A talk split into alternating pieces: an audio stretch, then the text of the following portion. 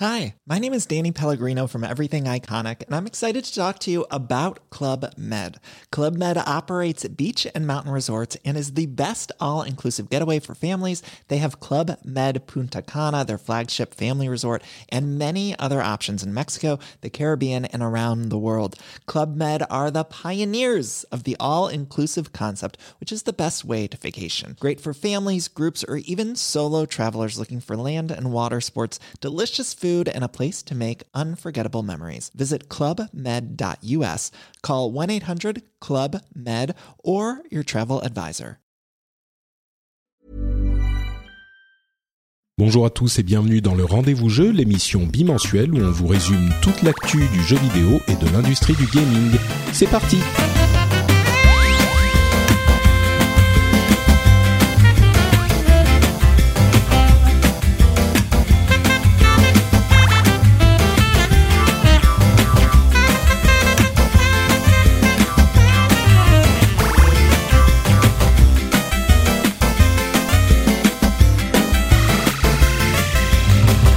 Bonjour à tous et bienvenue sur le Rendez-vous Jeu, l'émission qui vous résume toute l'actu du jeu vidéo toutes les deux semaines. On prend une petite heure et demie pour vous parler de ce qui est important dans l'industrie du jeu vidéo.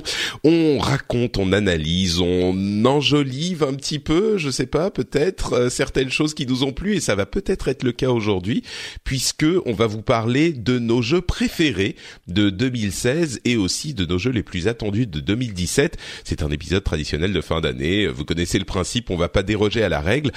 Je suis Patrick Béja et pour m'accompagner dans cette aventure, ce résumé, j'ai trois co-animateurs qui vont, je pense, faire de cette émission un enchantement. J'ai nommé Jika Loret. Euh, ça fait un moment qu'on n'a pas fait une, euh, une Mais- émission ensemble. Mais ouais, franchement, bah au moins deux mois quoi. J'ai- J'étais perdu dans, dans la tornade de la paternité et, euh, et du coup, c'est vrai qu'il y a eu deux fois que j'ai où j'ai pas pu me libérer, mais là cette fois-ci c'est bon. Mon enfant est à la crèche, je suis seul à la maison. C'est bien. J'ai- sorti le, le, le bol de café, je suis tranquille. Parfait. Merci d'être de retour avec nous. Avec Euh, plaisir. Une autre euh, revenante du rendez-vous jeu, je choisis pas bien mes mots aujourd'hui, c'est euh, Sophie, alias Force Rose, euh, qui est... Alors, on a Jika qui est un représentant de la presse euh, numérique tech, on va dire ça comme ça, euh, et Sophie qui représente la presse papier. Tu représentes toute la, la presse papier, hein, avec... Je euh, représente l'intégralité de la presse papier, oui. C'est ça. C'est moi. Ouais. ça, ça va, t'es en forme? Ah bah oui, écoute, ça va, ça va très bien. Ouais, t- eh ben écoute, merci, merci d'être avec nous. Euh, et puis en troisième invité euh, qui revient lui aussi après une absence encore un petit peu plus longue que celle Ça de Jika. Ça va faire. Ouh là là, oui. Ouf. Comment ça va, Mimic Alors, Emric, euh, euh, qui est ex Gameblog, euh, mon journaliste préféré de Gameblog, bien sûr, mais surtout Ah, aujourd'hui grand chef et grand Manitou de IGN. Euh, comment tu Ouais. vas? Ouais, alors en fait, j'ai changé de poste entre temps, mais. Ah merde Mais Putain, tu me dis rien. On se parle plus, Mimic. non, Euh, c'est vrai qu'on a putain, non, je suis responsable éditorial sur jeuxvideo.com, IGN et Millennium. D'accord, oui, bah, fouf, alors quand même, responsable éditorial de tout ça. Monsieur quoi. Oui, voilà, bah exactement. C'est c'est un, titre ronflant pour dire que je fais plein de trucs dans le jeu vidéo. Très bien. Bah merci, merci d'être avec nous. Merci à toi pour l'invitation, écoute. Euh, et donc, on va parler. Alors, on va faire quelques petites news rapides parce qu'il y a des choses qui se sont passées quand même. Et puis, on va faire nos jeux préférés et nos jeux les plus attendus. Euh, alors, je vous propose que je, je disais avant de- d'enregistrer que euh, possiblement j'avais eu une panne de réveil. Donc, euh, il n'est pas totalement inconcevable que je sois réveillé que depuis 10 minutes. Hein donc, euh, j'espère que vous Mhm. m'excuserez un petit brouillard. euh, Non, non, mais ça te fait ça te fait une belle voix sexy, c'est bien. c'est ça, c'est ce qu'on disait. Ah, puis tu, tu as l'innocence de croire que tu es le seul, c'est ça qui est bien. Bon, c'est presque les vacances de Noël en même temps, donc euh, donc on a une excuse. Presque, hein, presque. C'est vrai que le rythme doit commencer à se ralentir. Oui, c'est ça. Et puis, et puis, euh, je, je confie également des secrets. Euh, Mimic disait que euh, il était aussi lui possiblement euh, pas totalement habillé, mais lavé Voilà. quand même. Mais Donc, lavé, je suis propre. c'est bien. Je suis propre. Non, j'ai quand même un vêtement sur moi pour assurer. l'audience. Une serviette, juste une serviette, c'est sympa. Bon, bah, beaucoup trop de détails dans cette Oui, émission. oui, je crois qu'on va, on va commencer à parler de jeux vidéo plutôt. Hein. Avançons, avançons. Alors, euh, première chose.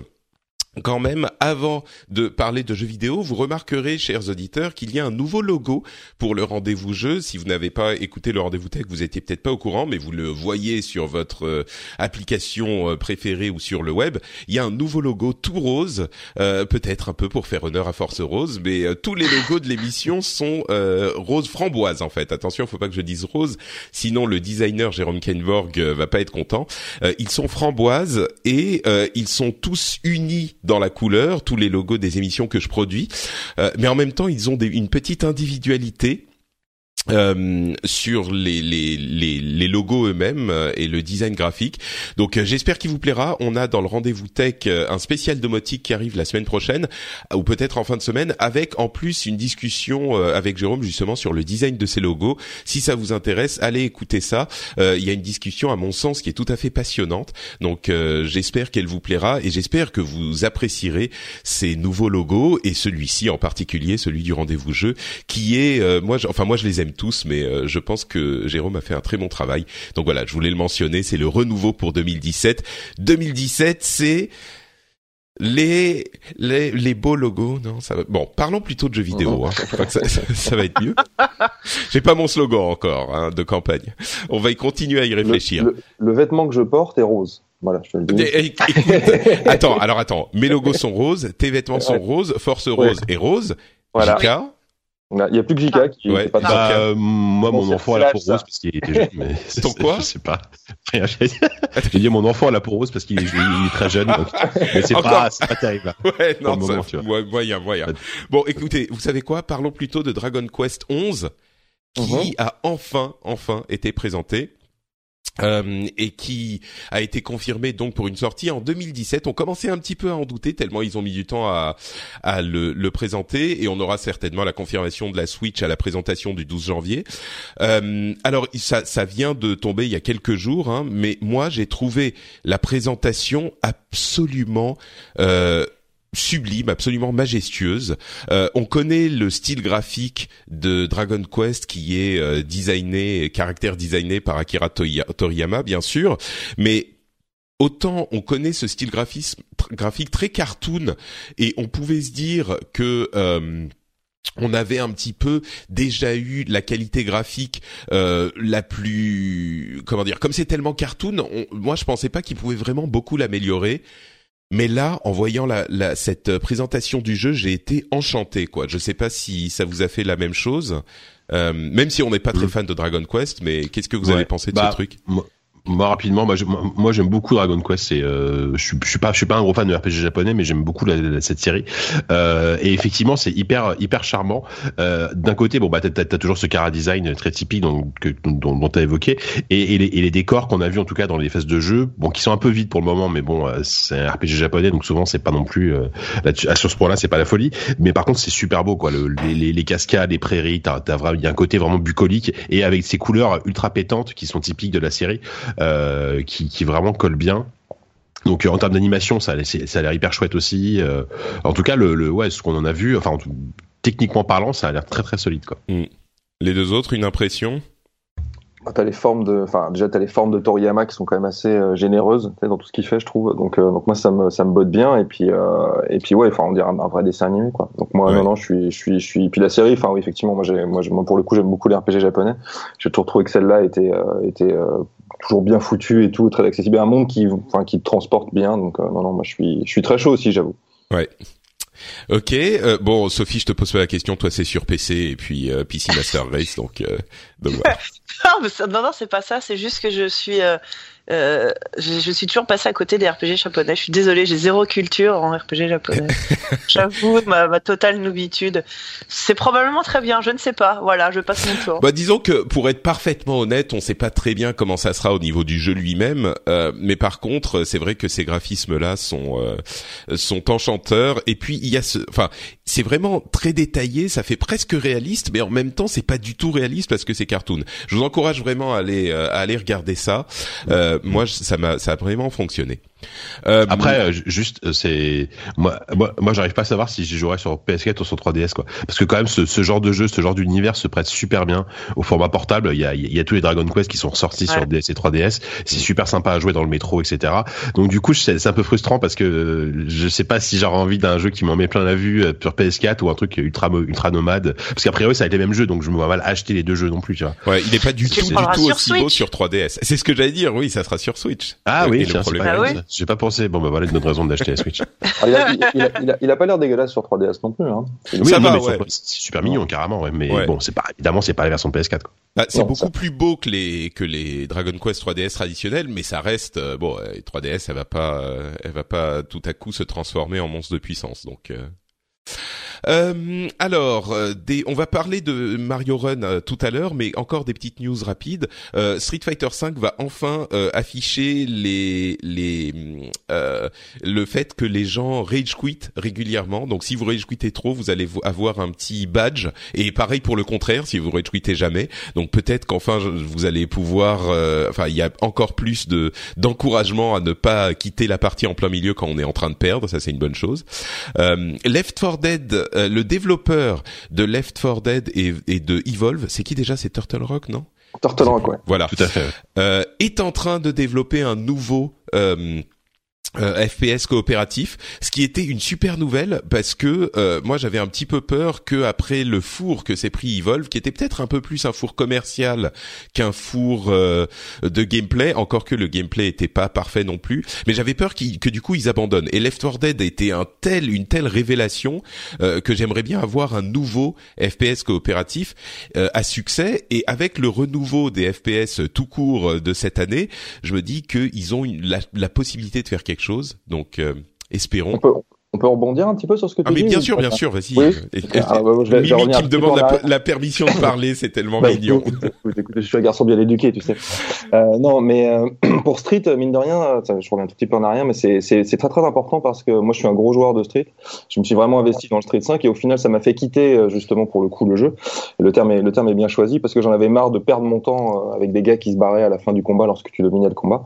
Et euh, le fait d'afficher socialement en fait le, le, le, le, fait que tu soit face à un rage quitter, c'est-à-dire que les gars qui justement euh, quittaient pour conserver leurs points et donc avaient, ne faisaient que gagner au final, euh, leur, leur, ne restait que leur qui gagnaient leur partie, euh, bah, en fait ils avaient tendance à se vanter de ça en disant voilà j'ai enchaîné 65 victoires ou 70 victoires, ce qui est quasiment pas possible en fait.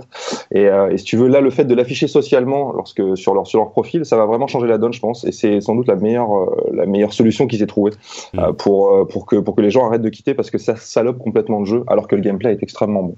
Ouais. Et bah, pour il y, a, y, a au moins, enfin il y a il y a maintenant un système qui va les punir en plus du fait qu'ils quittent. si je ne m'abuse, ils ont enfin, enfin il y a quelques mois implémenté un système qui Tout va à les. Fait. Mais mais ça change rien en fait au cas par cas parce que tu tombes toujours ah sur des mecs différents. Donc au final, mm. donc au final, ça change pas grand chose. Tu tombes toujours sur des gars qui font, qui font des rage Moi, il m'est déjà arrivé de faire cinq parties d'affilée où cinq fois les mecs se barraient. Donc, euh, oh donc voilà. Donc c'est honnêtement, ça te salope complètement l'expérience, le, quoi. Je m'en souviens. Euh, ouais, ouais, Donc c'est vraiment, c'est vraiment une. Pense que j'espère que ça aura vraiment de l'effet parce que parce que ça leur coûte très cher, je pense, euh, pour les gens qui s'investissent sur le jeu. Et Dieu sait qu'il n'y en a déjà pas beaucoup. Donc euh, donc pour moi, c'est une très très bonne nouvelle, quoi. Et du côté de du côté d'Evolve, moi, enfin d'Evolve, dire de Turtle Rock, c'est juste que Evolve, je je je, je m'étonne encore de l'échec de ce de ce jeu en fait, parce que même si effectivement il y avait des problèmes d'équilibrage sur le gameplay, j'ai trouvé ça super bien foutu mm. au final et j'ai eu des très très bonnes expériences encore. Donc, euh, donc entendre qu'ils développent autre chose, c'est cool. Ouais. Et, euh, mais j'ai adoré, euh, personnellement, j'ai adoré Evolve. Quoi. Bah, après, ce qui, a, ce qui a tué le jeu à l'époque aussi, c'était malheureusement le, le, les, les moves marketing et la façon dont il était vendu par Touquet, avec des season pass absolument abusifs, un jeu, un jeu très très, enfin assez incomplet. Et et, et puis, enfin, c'est une recette qui marchait bien, mais qui, je pense que, c'est pas un plaisir qui était suffisamment immédiat pour qu'il y a un, contrairement à Left 4 Dead, tu vois, pour qu'il y ait un affect vraiment sur la longueur, quoi, pour que les gens y jouent sur la longueur. Je suis d'accord maintenant qu'on vient de reprocher l'histoire des season pass, etc. Il fallait se réveiller il y a 10 ans quand euh, quand c'est arrivé et il fallait arrêter d'acheter n'importe comment aussi. Enfin, bah, oui, et non, oui et non. Je trouve qu'ils ont poussé le bouchon sur Evolve. Hein. Il y avait quand même euh, quoi un ou deux monstres seulement et puis plein d'autres vendus après. Euh, il y avait, je crois que c'était un exemple justement où ça allait un petit peu trop loin sur Evolve et ça leur a coûté, bah littéralement le succès du jeu, je crois. C'est le cas sur Street aussi, hein, pour le coup. Et, et Mais je suis pas d'accord. Sur Street, il y avait quoi 18 persos, 16, persos, je crois. 16 persos, voilà, à la base. Euh, c'est quand même un jeu qui est complet euh, quand tu l'achètes, quand tu le payes. Et le fait qu'on rajoute des persos ensuite, un tous les deux mois, bah oui, si on rajoute un perso pendant pendant deux ans tous les deux mois, ou trois ans, ou quatre ans, ou ce que c'est, c'est normal qu'on s'attende à payer. Mais, le, je, je, suis d'accord que ça pose problème aux, aux, gens qui consomment, mais, mais, mais derrière, si tu veux, il faut aussi comprendre que les gars, ils essaient de faire vivre leur jeu sur, sur beaucoup plus longtemps. Donc c'est une, une bonne manière, une manière intelligente de le faire. Après qu'il y ait une politique de prix qui soit débile, ça c'est autre chose. Mais, je crois que euh, c'était l'offre de base qui était trop trop ténue en fait. C'était ça sur Evolve que et, et, ça et ça en fait d'une certaine manière le le système fonctionne puisque quand c'était trop ténu, bah Evolve s'est planté. Et donc je pense que ça enseigne aux, aux développeurs et aux éditeurs le fait que bah quand on fait là, c'était trop peu. Et en plus avec les problèmes mécaniques du jeu, bah et donc ils vont comprendre, ils vont dire bon bah un truc comme euh, euh, Street où t'as 16 persos, c'est suffisamment de contenu, un truc comme Evolve où t'as deux monstres ou trois monstres, je sais plus ce que c'était, et euh, les chasseurs, bah c'est trop peu. Donc je crois que vraiment c'était spécifiquement sur Evolve que c'était ils ont poussé le bouchon quoi. Non, tu tu penses pas, Émeric Non, non, c'est si, si. Je pense, je pense que t'as raison, mais néanmoins, moi, ça m'a suffi quand c'est sorti. C'était, hmm. pour moi, c'est même. Enfin, moi, je suis resté que sur les monstres, par exemple, tu vois. Et, euh, et avec les trois monstres, j'étais. Enfin, je crois que c'était trois, il me semble. Euh, j'étais, j'étais, j'étais assez satisfait en fait parce que les, les gameplays étaient quand même vraiment différents pour le coup. Et euh, moi, j'ai pas été euh, si choqué que ça. Par ça. Finalement, j'ai été plus choqué sur Street où il y avait que 16 persos, tu vois. Alors que là, tu dis, il y en a ah quand même 16. Tu vois. Hmm. Donc, donc c'est marrant. C'est marrant, ouais, effectivement. C'est perception, du truc. Pour, pour Evolve aussi, je pense qu'il y a peut-être eu au départ une idée de faire du euh, de l'e-sport. Enfin, ça, ça, ça, ça, aurait pu s'y prêter, on va dire, mais le l'asymétrie euh, de gameplay du jeu faisait que c'était pas possible de faire des équipes de, c'était combien, 4 ou 5 d'un côté et une équipe de 1 de l'autre. Ouais, non, t'as Et, la sur ça marche pas. Ça a un peu loupé le coche. Euh, on sentait que ah, ils auraient bien voulu, et puis ben ça, ça a un peu, euh, un peu raté, raté son coup. C'est dommage parce que je trouvais que la proposition d'asymétrie était intéressante. Clairement. Et ouais, c'est, ça a été compris dans un tout qui fait que comme c'était pas un jeu qui, qui, qui est euh, qu'on peut prendre en main facilement, comme ça aurait pu être. Imaginez si Blizzard avait fait ça. Comment la façon complètement ça aurait été différent. Euh, en, en, termes de, d'ambiance, d'accessibilité, quelque chose qui soit fun à prendre dès le début euh, en main et, et dont la, la, la, profondeur se révèle au fur et à mesure. Là, je pense que c'était un petit peu abrupt dès le départ. Ouais, il, il est peut-être pas trop tard. Hein. Ça se trouve, euh, tu, tu, tu vas avoir un mode, un nouveau mode arcade dans mm. Overwatch avec un contre quatre qui pourrait être marrant. Mais... Je, je, me fais pas, je me fais pas de soucis quant à euh, la, façon dont Blizzard gère ses, euh, ses licences. Ses, licences. Ouais, non, ça, j'ai aucun, euh, aucun souci là-dessus. Mais bon, pour, pour en revenir à Turtle Rock, effectivement, euh, bonne nouvelle. ils ne, ils ne, ne lâchent pas l'affaire. Ils vont encore faire un shooter en coop. donc, on peut espérer qu'il y aura quelque chose qui arrive peut-être l'année prochaine, peut-être celle d'après, qui reprendra le flambeau de Left 4 Dead et même d'Evolve avec ce qu'ils ont appris de, de ce dernier titre. Donc euh, on attendra ça également avec euh, pas mal d'impatience, je crois, nous tous euh, dans l'émission. Euh, les Oculus Touch sont sortis enfin, les contrôleurs euh, spécifiques de Oculus pour son euh, bah, pour son Rift, hein, bien sûr. Alors, je crois, Jika, tu me disais que tu as euh, un de tes jeux de l'année qui utilise les Oculus Touch, donc hmm, on va peut-être pas. oui, cette, oui, cette inspiration. Au boulot, là, on a, au boulot, on en a, on en a une paire depuis depuis presque deux semaines. Donc, du manière générale, sans rentrer dans le détail, je peut-être, je trouve que c'est c'est un super produit, c'est hyper ergonomique, c'est pour moi bien plus convaincant que les, les contrôleurs du Vive en termes d'ergonomie pure. juste pour rappeler aux gens, en fait, il, les, les, les touch en fait ils sont conçus de telle manière que ça puisse vraiment modeler tes mouvements les mouvements de tes mains. Si tu pointes du doigt il le sait. Si tu lèves le pouce il le sait. Il y, a, il y a, une prise en compte partielle hein, parce que c'est pas non plus ultra précis. C'est soit ton doigt élevé soit il est baissé. Mm. mais euh, et ça joue vraiment dans certains jeux en tout cas où tu vas tout simplement appuyer sur un bouton littéralement en tendant le doigt et, et ça marche très bien. Mais euh, bon voilà j'en parlerai peut-être après un petit, petit peu plus en détail. Ouais, donc mais c'est vrai que euh, comme j'ai moi j'avais eu mon expérience VR euh, qui m'avait enfin qui était tiède euh, jusqu'à ce que j'utilise les moves euh, sur le PSVR et donc jusqu'à avec ce que les tu moves rencontres JK surtout. Non. Non non non c'était vraiment enfin oui bien sûr ça joue. JK est toujours avec moi tu sais dans mon cœur mais euh, non mais quand j'avais utilisé les moves en fait j'étais passé de ouais bon la, la VR c'est moyen à le fait d'avoir mes mains modélisées dans le jeu ça m'avait vraiment convaincu comme s'en souviendront les auditeurs dans Batman Arkham VR en fait. C'était ça le, le, truc qui m'avait Ah, mis la claque. C'est ça, et ça change vraiment tout. Et le fait que les touch euh, soient encore plus, euh, encore mieux conçus pour modéliser les mains dans l'univers VR, euh, je pense que ça joue énormément. Donc, euh, donc voilà, tu vas nous en parler avec tes impressions dans tes jeux de l'année, Jika. Euh, Les utilisateurs de Xbox One vont être contents parce que les vitesses de téléchargement sont encore euh, améliorées grâce à un nouveau système qu'ils mettent en place. Euh, ça va de 40 à 80% plus vite en fonction de votre vitesse d'origine. Euh, c'est surtout pour dire qu'ils enterrent encore à ce niveau le PlayStation Network, qui c'est vraiment au petit bonheur la chance quoi. Parfois ça va vite, parfois il faut une heure et demie pour télécharger un giga. Euh, bon, j'exagère, mais à peine. Donc euh, un bon point pour euh, la Xbox, la console de Microsoft, à mettre en parallèle avec le chiffre annoncé par Sony pour les ventes de la PlayStation 4 qui sont de 50 millions de ventes en sale-through, c'est-à-dire en euh, vente aux consommateurs. Euh, 50 millions, c'est un chiffre absolument énorme.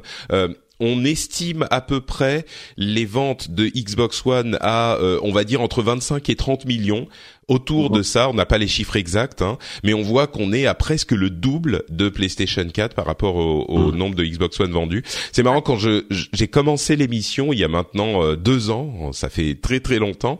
Euh, on était, enfin, disons que dans les premiers mois, moi, je et, et même dans la première année, euh, j'avais tendance à, dans mon analyse du marché, à beaucoup favoriser la PlayStation 4. Et j'étais encore jeune à l'époque, euh, en parlant de jeux vidéo dans les podcasts, tu vois. Je me, quand les, les auditeurs revenaient vers moi et me disaient, ah, euh, euh, il y a des préférences, il y a un a priori, la Xbox One, c'est aussi bien, ça se vend aussi bien, machin. Et je me laissais influencer par le truc. Je me disais, ah merde, peut-être que je suis, je comprends pas bien ce qui se passe, machin. Je crois que là, on a franchement le, la confirmation que la PlayStation 4, enfin, on est, on n'a même pas eu la période de Noël, on est déjà à 50 millions. Euh, dans l'histoire des consoles, pour vous donner une idée, euh, la PlayStation 4, donc elle a mis 1117 jours à atteindre les 50 millions. Euh, de, en sell-through, donc en vente, comme je le disais, aux consommateurs, les autres consoles, pour vous donner une idée, euh, c'était pour atteindre les 50 millions shipped, donc euh, en vente dans les magasins, donc ils sont pas encore passés dans les mains des consommateurs. Bon, la Wii évidemment qui explose tout à 845 jours, la PlayStation 2 1047, mais avec les périodes de Noël machin, ça joue peut-être un peu et puis surtout la PlayStation 4 c'est cheap, donc on est encore possiblement au-dessus de la PlayStation 2 qui était la PlayStation la plus vendue de l'histoire. PlayStation 1 qui était pas non plus la moitié d'un succès, 1478 jours. Euh, PlayStation 3 1616 jours. La PlayStation 3 là pour le coup elle s'est pas bien vendue, Euh, et la 360, 1850 jours. La 360, c'était un, gros succès, ça on le sait. Euh, Du coup, ouais, justement, à l'époque de la, euh, les proportions entre 360 et PS3, on sait, euh, en termes de parc machine, en termes de proportions, Au il y en a eu à peu près autant, ouais. Alors, ce qui est marrant, c'est qu'au final, euh, la, le truc, c'est que la, la PlayStation 3 se vendait beaucoup mieux que la 360 au Japon, qui a toujours été inexistante Ouais. au Japon. Et là, c'est plus, euh, c'est plus tellement euh, le cas parce que la PlayStation 4 se vend pas bien au Japon, ce qui, ce qui explique cette Ok. différence.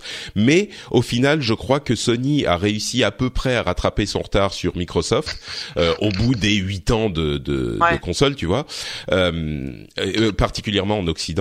Mais mais là, il est possible que ça soit le cas encore euh, avec euh, avec cette génération. Donc on verra. Hein, ça fait que quoi trois ans les que que les choses se sont euh, Ouais.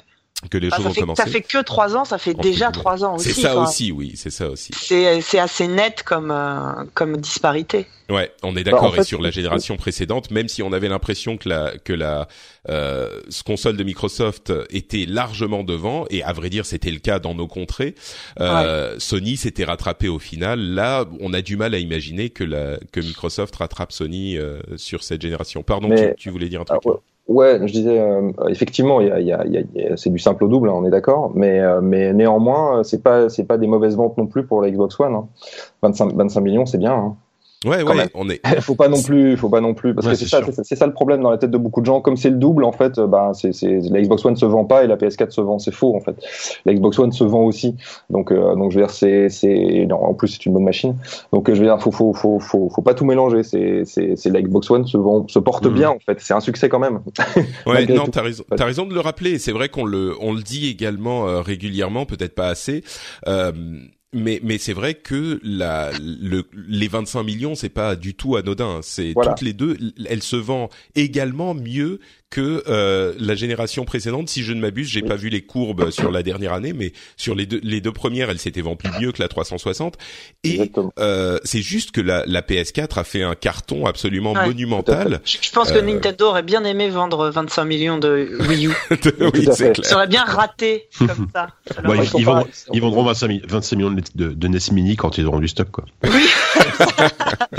ils, sont à, ils, sont à, 14 millions, je crois, pour la, pour la Wii U. Pour ils sont à 13, 13 ou 14, mais sur plus longtemps aussi. Donc, mm. euh, Et puis, ce qui a, ce qui a joué, je pense, pour la PS4 aussi, euh, ça a été les offres hallucinantes qu'il y a eu pendant le Black Friday. En tout cas, j'imagine qu'aux États-Unis c'était pareil. Mais en France, t'avais des 350 euros avec 6 jeux. Enfin, puis c'est 6 bons jeux, quoi. Moi, le, moi, moi, le nombre d'amis autour de moi qui ont acheté une PS4 à ce moment-là. Euh, et du coup, les, les ventes sont, c'est les ventes aussi, aussi décembre. Donc, ça prend en compte les ventes du Black Friday. Donc, je pense que ça les a sacrément aidés là à Noël. Hein. C'est clair, c'est clair. Il y avait des. Pardon, vas-y. Non, moi je disais, je disais cette, enfin, on revient toujours à la même chose. Je le disais déjà il y a un an chez toi, mais la, la victoire de, de, Sony sur ce coup-là, ça reste le 3 2013, euh, lorsqu'ils ont fait leur présentation euh, euh de la PS4, euh, alors que la Xbox One, enfin le concept initial de la Xbox One avait été présenté et qu'ils ont fait un, coup de pub monumental en expliquant que eux, ils pouvaient, on pouvait échanger leur jeu. Et je veux dire, ça reste, pour moi, ça reste, ça reste ce, coup-là qui fait qu'aujourd'hui encore, ils sont, ils sont super en avance, quoi. Ah bah clairement, c'est, on, on en a souvent parlé dans l'émission, c'est le plus gros exemple de ratage de, présentation de l'histoire, parce que on dit Sony effectivement ils ont réussi leur coup. Euh, c'est aussi à mon sens et surtout Microsoft qui s'est planté avec cette histoire de DRM, dont la tragédie la plus la plus euh, immense est que contrairement à l'impression qu'ont tous les joueurs, c'était à mon sens des bons DRM. Euh, ça aurait permis. ils ont, ils, ont, c'est vraiment un plantage triste parce qu'ils auraient permis aux gens de revendre leurs jeux achetés numériquement, alors qu'aujourd'hui, parce qu'il y a eu, parce que ils l'ont tellement, tellement mal expliqué, euh, bah aujourd'hui, nos jeux numériques, on est coincé avec, et, et on ne peut rien en faire. Vous avez payé votre jeu numériquement 20, 30, 50 euros, 60 euros, eh ben il est à vous jusqu'à la fin des temps. Vous pourrez jamais le revendre. Euh, alors que ce que voulait faire euh, Microsoft, c'était vous permettre de les revendre. Et oui, ça nécessitait des DRM partout. Mais ils l'ont tellement mal vendu. C'est euh, au niveau marketing l'importance d'une présentation comme une présentation de nouvelles consoles, une présentation de jeux à l'E3, etc. Mais surtout de nouvelles consoles, ne peut pas mieux être montrée que par cette présentation de raté, cette présentation ratée de Microsoft qui aurait pu il y a le truc tout bête aussi, c'est que le prix de vente, euh, comme il incluait Kinect, était hyper cher par rapport à la PS4. Ouais, il y a aussi l'histoire du Kinect, c'est sûr. Et ça, ils se sont rétractés après, mais c'était c'était trop tard en fait. Et c'est tout bête, mais 100 dollars de, de différence, c'est énorme quand on lance un produit comme ça. Bah, tu pouvais... moi, moi, moi j'utilise encore mon Kinect. Hein. Mais il y a pas de mal, hein. c'est toi. Non, non, non, mais je veux dire, ça, ça, ça, m'est utile en fait. Donc pas dans les jeux évidemment, mais, mais, mais pour d'autres fonctions. Euh. Mais il faut rappeler que c'est une, c'est, une, une, box à tout faire à la base. C'est ça aussi que les gens. Ont pas et, et c'est une bonne technologie, Kinect. C'est pas ça le souci. C'était le fait de, de, lancer. Euh, les gens, ils s'en fichent de savoir ce qu'il y a dans la boîte. On vous dit, nous, on vous lance une nouvelle console. Elle vaut. Euh je sais plus 400 euh, bah nous la note elle en vaut 300 ou l'inverse enfin ou euh, euh, bah voilà tu vois 100 euros 100 dollars d'écart c'est bon ils avaient tout de suite gagné il y avait les Xbox les Xbox One sans Kinect tout début là la présentation non, je crois pas. Ah oui à la présentation au début c'était full Kinect quand elle a été annoncée elle a été vue elle a été perçue du coup comme une grosse en plus elle est énorme, une grosse machine avec plein de trucs inutiles qui coûtent cher. C'est vrai qu'elle a une sale gueule. Non là t'as raison. C'est vrai qu'elle est moche. Et en plus effectivement Sony qui, qui enfonçait le clou en disant nous on peut échanger nos jeux, alors que eux ils avaient prévu la même chose. Hein. C'est ce qui est ah terrible. Ils avaient prévu à l'origine de d'inclure les DRM. Ils sont rétractés euh, au moment où ils ont vu le four qu'a fait Microsoft. Enfin c'est les rumeurs en tout cas. Et puis le le gros euh, euh, le gros le gros faux pas effectivement que, que tu rappelles Sophie de nous notre box ça fait tout. Et bon aussi des jeux mais voilà. Mais surtout regardez la télé télé télé télé télé télé. On avait ces montages ridicules. Le sport avec le sport sport, sport, ouais, sport, ça. sport, sport, sport, sport, sport, sport. Après, ça, c'était destiné à un public américain. Ouais. Oui, mais c'était la présentation mondiale.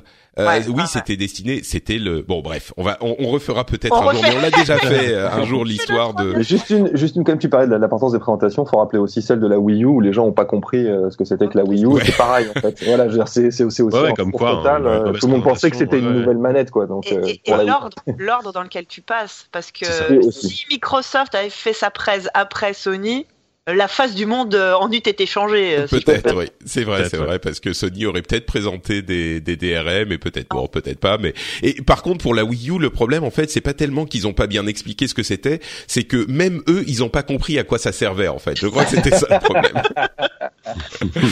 Ils Bon, allez. Wii U en même temps, tu vois. Ok, donc Oui, oui, dans euh, ça, euh, niveau marketing, euh, la convention de, de, de nom était clairement, clairement. Bah, c'est enfin bon, c'est peut-être pas le sujet, mais c'est peut-être pour ça que le, la Switch, a- pour le moment, a l'air d'être un peu mieux marketée, euh, parce qu'on a sûr. eu une vidéo qui était très claire, qui montrait ce que c'était. Donc, tout, le Ouais. monde, tout le monde, je, je pense, a compris ce que c'était. Euh, le nom est beaucoup plus parlant, tu vois. Ouais. Et euh, bon, après, on verra le 13 janvier quand ils vont la présenter définitivement, hein, mais euh, voilà. Mais en termes de présentation, ouais, là, ils ont fait tout l'inverse. Ils ont bien montré comment ça marchait. euh, Ouais, ah ouais, ouais. c'est- dans c'était- tous les- C'était dans- un tuto, c'était un tutoriel limite. Exactement. C'est ça, ouais. ouais. Ouais, ils se sont dit, on va pas faire la même connerie deux fois, quoi. Exactement. Mais, mais, mais tout le monde se pose quand même la même question, c'est l'autonomie du truc une fois que. Ah bah ça, des questions sur la Switch, oui. euh. Oui, oui, c'est sûr. C'est clair. Bon, euh, allez, on avance. Euh, Amazon a présenté la bêta de son, enfin, a, a débuté la bêta de son nouveau jeu Super eSport, euh, qui est une sorte de MOBA euh, TPS euh, brawler, euh, qui s'appelle Breakaway, que j'ai essayé un petit peu. Euh, bon, c'est, j'en parle parce que c'est Amazon qui se lance dans l'e-sport avec euh, son partenariat avec Twitch, bien sûr. Enfin, son partenariat. Ils ont racheté Twitch, donc ils poussent Ouais. à fond. C'est un jeu Twitch, en fait, un jeu Amazon et Twitch. On se log par Twitch. Euh, donc moi, mon nom de joueur, c'est mon nom Twitch, donc c'est Patrick Béja. Ça fait un peu bizarre, comme j'ai pas no- notre Patrick, c'est c'est un peu étrange. Mais euh, mais ouais, donc j'ai essayé c'est ça fait ça confirme quand même un peu ce qu'on voyait dans la présentation d'origine qui est on a pris un jeu on s'est dit on va faire un jeu pour l'e-sport et on va euh, cocher toutes les cases qu'il faudrait pour que on pour que ça marche en e-sport. On se dit alors free to play on a des personnages différents à la MOBA on a euh, une balle euh, qu'on doit mettre dans un goal on a enfin il est hyper bien conçu le jeu mais ça a l'air formulaïque. Et bon on est encore vraiment en bêta euh, au début de bêta. C'est quand même euh, par rapport à, à des jeux qui tournent hyper bien, là, euh, les contrôles sont un peu, euh, tu sens du lag dans la souris, tu sens, enfin, les graphismes, c'est pas des graphismes de fou, mais t'as pas des FPS constants, enfin, bon, je sais pas, je suis un peu euh, mitigé sur le jeu, on va dire, il y a peut-être un potentiel, mais je me dis que le, le truc, c'est que un jeu comme ça, qui sortirait dans une période de jeux vidéo où il n'y a pas 40 000 jeux qui sortent à la minute, y- on, on y prêterait beaucoup plus attention. Là, il y a mille trucs différents qui peuvent être plus intéressants, quoi. C'est surtout que l'e-sport, l'e-sport, ça devient un peu, enfin, le, le- le fonctionnement des, des développeurs et des éditeurs par rapport à, à l'e-sport est problématique dans le sens où généralement c'est une communauté qui choisit un jeu et ça en fait un jeu e-sport en fait. Je sais pas si. Ouais. Ouais, ouais, ouais, ouais, ouais, non, mais tout à fait, t'as Et raison. la, et la tendance qu'on a, voilà, et la tendance est inversée aujourd'hui exactement. Et genre, on le voyait, tu, on parlait il y a quelques secondes de la Nintendo Switch. C'est même à la fin de leur présentation, qui, la présentation qui vous a paru très claire là, ils mettent quand même des joueurs e-sport qui jouent à Splatoon euh, sur sur Switch. Je veux dire, c'est une, c'est une, c'est une, c'est une vaste blague en fait. Donc, euh, donc là, il y a une démarche qui est complètement euh, débile parce que tout le monde veut surfer sur la vague e-sport et euh, et ça, et il y a beaucoup qui vont s'y casser les dents. C'est déjà arrivé avec plein d'autres jeux. hein. donc euh, Bah, on Moi, parlait d'Evolve tout à l'heure, mais voilà, par exemple. Ouais, non, mais t'as raison. conçus pour faire de l'e-sport alors qu'en fait non, c'est une communauté qui choisit un jeu et ça en fait un jeu e-sport. T'as raison, ouais. C'est la, c'est la manière dont ça fonctionne. Je crois que et il faut concevoir le jeu pour possiblement euh, devenir e-sport ou en tout cas il faut pas mettre trop de bâtons dans les roues au truc. Mais c'est vrai que euh, l'e-sport fonctionne vraiment quand la communauté adopte le truc et c'est comme ça que ça s'est Bah, passé à chaque fois. Et euh, La- L'annoncer e-sport, c'est presque se tirer une balle dans le pied, moi j'ai l'impression. ouais, peut-être, ouais, c'est possible. Bon, on verra. Euh, donc euh, si des gens veulent tester Breakaway, bah, je crois qu'il y aura certainement un autre week-end bêta bêta disponible à un moment. Euh, et Twitch, puisqu'on parle d'Amazon, euh, autorise le vlogging sur sa plateforme. C'est marrant parce que euh, c'est vraiment Twitch. Quand on parlait de, de communauté à l'instant qui adopte des trucs, Twitch a vraiment évolué en fonction de ce que voulait sa communauté. Il y a eu dans Twitch, Twitch créative où les gens utilisent Twitch pour faire de la peinture ou pour manger en Corée. On a vu ça beaucoup. Ou enfin bon, de plus proche du jeu vidéo pour suivre des conférences, pour faire des podcasts, etc. ou des des lives. Euh, et maintenant, pour faire du vlogging, alors certains disent oui, c'est le retour à Justin.tv qui était euh, à l'origine euh, la, la, la, société parente de Twitch. Mais bon, pas vraiment. Le truc, c'est qu'il y a des créateurs sur Twitch, des, des streamers qui veulent aussi parler de leur euh, quotidien ou qui veulent faire des petites interviews ou des, des, montrer ce qui se passe dans leur vie. Et ce qui est la tendance aujourd'hui. Et donc euh, Twitch autorise ça avec une catégorie vlogging. C'est finalement assez normal mais euh, peut-être que vous aurez vos, vos Twitchers préférés qui vont se mettre à vous raconter bah, leur routine comment ils font le matin comment ils font des podcasts en, en serviette tout ça on va, on va faire ça on va faire ça avec ZQSD JK d'accord? On se filmera tous. Grave allez c'est un peu le principe de YouTube en fait. Hein. Finalement, ça, ça, revient à bah ça. C'est ça, il y, a du vlogging partout sur YouTube. Voilà, euh, tout donc, euh, les mecs racontent leur vie, voilà, ils en font des émissions. Voilà. C'est sûr. Mais c'est c'est c'est assez. Euh, disons que certains peuvent se dire euh, ouais, ça va transformer euh, Twitch en vlog. Moi, je pense vraiment qu'il y a une demande des streamers, tu vois, de euh, pouvoir faire ça aussi. Et comme t'es censé choisir une catégorie et t'y tenir, bah là, ils ont ajouté la catégorie vlogging. C'est c'est normal finalement. il y a le, le truc dans la. Bon. Euh, alors, allez, dernier, euh, dernière petite euh, partie avant qu'on passe à nos jeux préférés. Super Mario Run, qui est sorti il y a quelques jours de ça. Alors, qui a l'air de se vendre pas trop mal à la sortie. En même temps, c'est pas très surprenant. Hein. Euh, euh entre 3 et 5 millions de téléchargements dans le premier jour et il y a des estimations de vente qui sont bonnes. Il est premier des, des apps les plus rentables dans presque 50 pays Enfin, pardon, euh, le plus téléchargé dans 50 pays et top des apps les plus rentables dans 8 pays. Euh, donc, on a des estimations de vente euh, et de revenus qui sont faites par des firmes d'analyse qui sont quand même relativement bonnes. Il y a quand même beaucoup de gens qui se plaignent du fait que le jeu est entre guillemets un paywall violent. Certains visiblement ne savaient pas qu'il était euh, bah, que c'était une démo en fait et que les, les trucs étaient payants. Donc il y a plein de gens qui c'était assez assez énervant. Il y avait plein de gens qui venaient se plaindre sur Twitter genre Ouah, comment ils veulent qu'on paye 10 dollars pour ce jeu machin scandale jamais de la vie. Euh, bon alors qu'ils ont été clairs, mais peut-être pas assez. Euh, mais bon, au-delà de ça, au-delà des, chiffres, parce que finalement, on ne sait pas vraiment comment ça va se passer sur le long terme, euh, parce que là, il y a eu beaucoup de ventes au début, mais c'est normal. Euh, c'était un gros coup marketing. Euh, c'est le premier jeu de Nintendo, machin. Et puis, comme je le disais, moi, je pense qu'ils vendent à 10 dollars, qu'ils savent que c'est trop cher, mais que les gens payent au début, donc on verra ce qui se passe après. Euh, mais au-delà de ça, est-ce que vous avez essayé le jeu, vos impressions peut-être sur le truc? Est-ce que vous l'avez acheté? Euh, J4 a été silencieux ces dernières euh, minutes. Ouais, euh, bah oui, oui, moi je l'ai, je, je l'ai pris, je l'ai acheté, j'ai joué un petit peu ce week-end, enfin même pas mal joué ce week-end. Euh, bah, franchement, c'est compliqué d'avoir d'avoir un avis euh, sur ce jeu. Enfin, en fait, le, le souci c'est que alors ils ont très bien compris comment, euh, je pense, adapter un Mario euh, au runner. Ça se joue hyper bien. C'est beaucoup plus complexe que ça en a l'air. Il y a énormément de moves différents. On peut vraiment apprendre à maîtriser les niveaux et une énorme rejouabilité parce que chaque niveau en fait euh, euh, demande de récolter tel type de pièces et plus on avance dans, plus on plus on, plus on progresse dans, dans cette espèce d'achievement de récupérer des pièces, plus plus les pièces suivantes sont compliquées à, à ramasser. Donc, c'est ça, c'est là que vient la profondeur du jeu en fait et ça voilà, devient très très compliqué. C'est alors parce qu'au final il y a peu de niveaux euh, clairement euh, en allez en, en, une heure une heure et demie tu, tu fais tous les niveaux hein, c'est c'est très très rapide. Euh, sachant qu'en plus les niveaux sont chronométrés t'as une minute pour les pour les faire. Euh, sauf que si tu veux vraiment euh, maximiser et faire de enfin c'est un pur jeu de complétiste en fait. Si tu veux tout compléter là t'en as pour un pour un bon moment. Il y a un système de multijoueur asynchrone qui est pas mal où tu fais la course avec d'autres joueurs donc avec le ghost en fait le fantôme d'autres joueurs qui, qui est pas mal aussi qui, qui te permet récolter des euh, sur, d'autres niveaux, des, des sur, des niveaux différents, euh, qui est plutôt sympa. Après. Euh, bah, c'est toujours compliqué quoi. Est-ce que tu dis, est-ce que je mets 10 euros pour un runner euh, sur smartphone alors que euh, tous les runners que j'ai pu éventuellement acheter jusqu'à présent étaient soit gratuits, soit coûtaient euh, 2-3 euros. Euh, c'est difficile. Par exemple là, tu vois, et ce, ce week-end j'ai relancé en parallèle Rayman Jungle Run, qui, qui, est, qui est quand même maintenant qui a, qui a 2-3 ans, euh, qui est qui est magnifique, qui est un jeu splendide, qui a à peu près 4 fois plus de niveaux, qui coûte 3 euros. tu vois, tu dis la, la, la, comparaison fait un peu mal quand même pour pour pour, pour, pour Super Mario, Mario à ce moment-là. Voilà, c'est la taxe Mario, c'est un peu dommage. Et puis quoi qu'on en dise, c'est alors effectivement c'est peut-être pensé pour un public asiatique, mais mais le fait de pas pouvoir jouer dans le métro parce que parce que t'as besoin d'une connexion internet permanente, c'est enfin permanente. C'est ça en tout qui cas me... pour, pour lancer un niveau, c'est vraiment super dommage Ouais, parce que là du coup j'étais obligé d'y. Voilà, ob- obligé d'y jouer dans le à la maison, alors que pour pour moi c'est un jeu de transport euh, parfait. Quoi. Ouais. Bah moi en fait ce qui ce qui m'a frappé c'est que c'est un jeu que je vais pas lancer au lieu d'un jeu euh, PC ou console parce que c'est c'est un jeu pour core gamer à mon sens mais euh, que je vais pas lancer à la place d'un vrai jeu core gamer quand je suis Mhm. à la maison mais par contre quand je suis euh, à l'extérieur oui c'est un c'est l'un des premiers jeux auxquels j'ai vraiment envie de jouer euh, Ouais, grave. quand je suis à l'extérieur mais euh, souvent quand je suis à l'extérieur c'est dans le métro et je peux pas parce que la connexion est pas assez bonne et c'est je sais que c'est pour la le piratage et je comprends pourquoi mais c'est vraiment frustrant c'est vraiment dommage.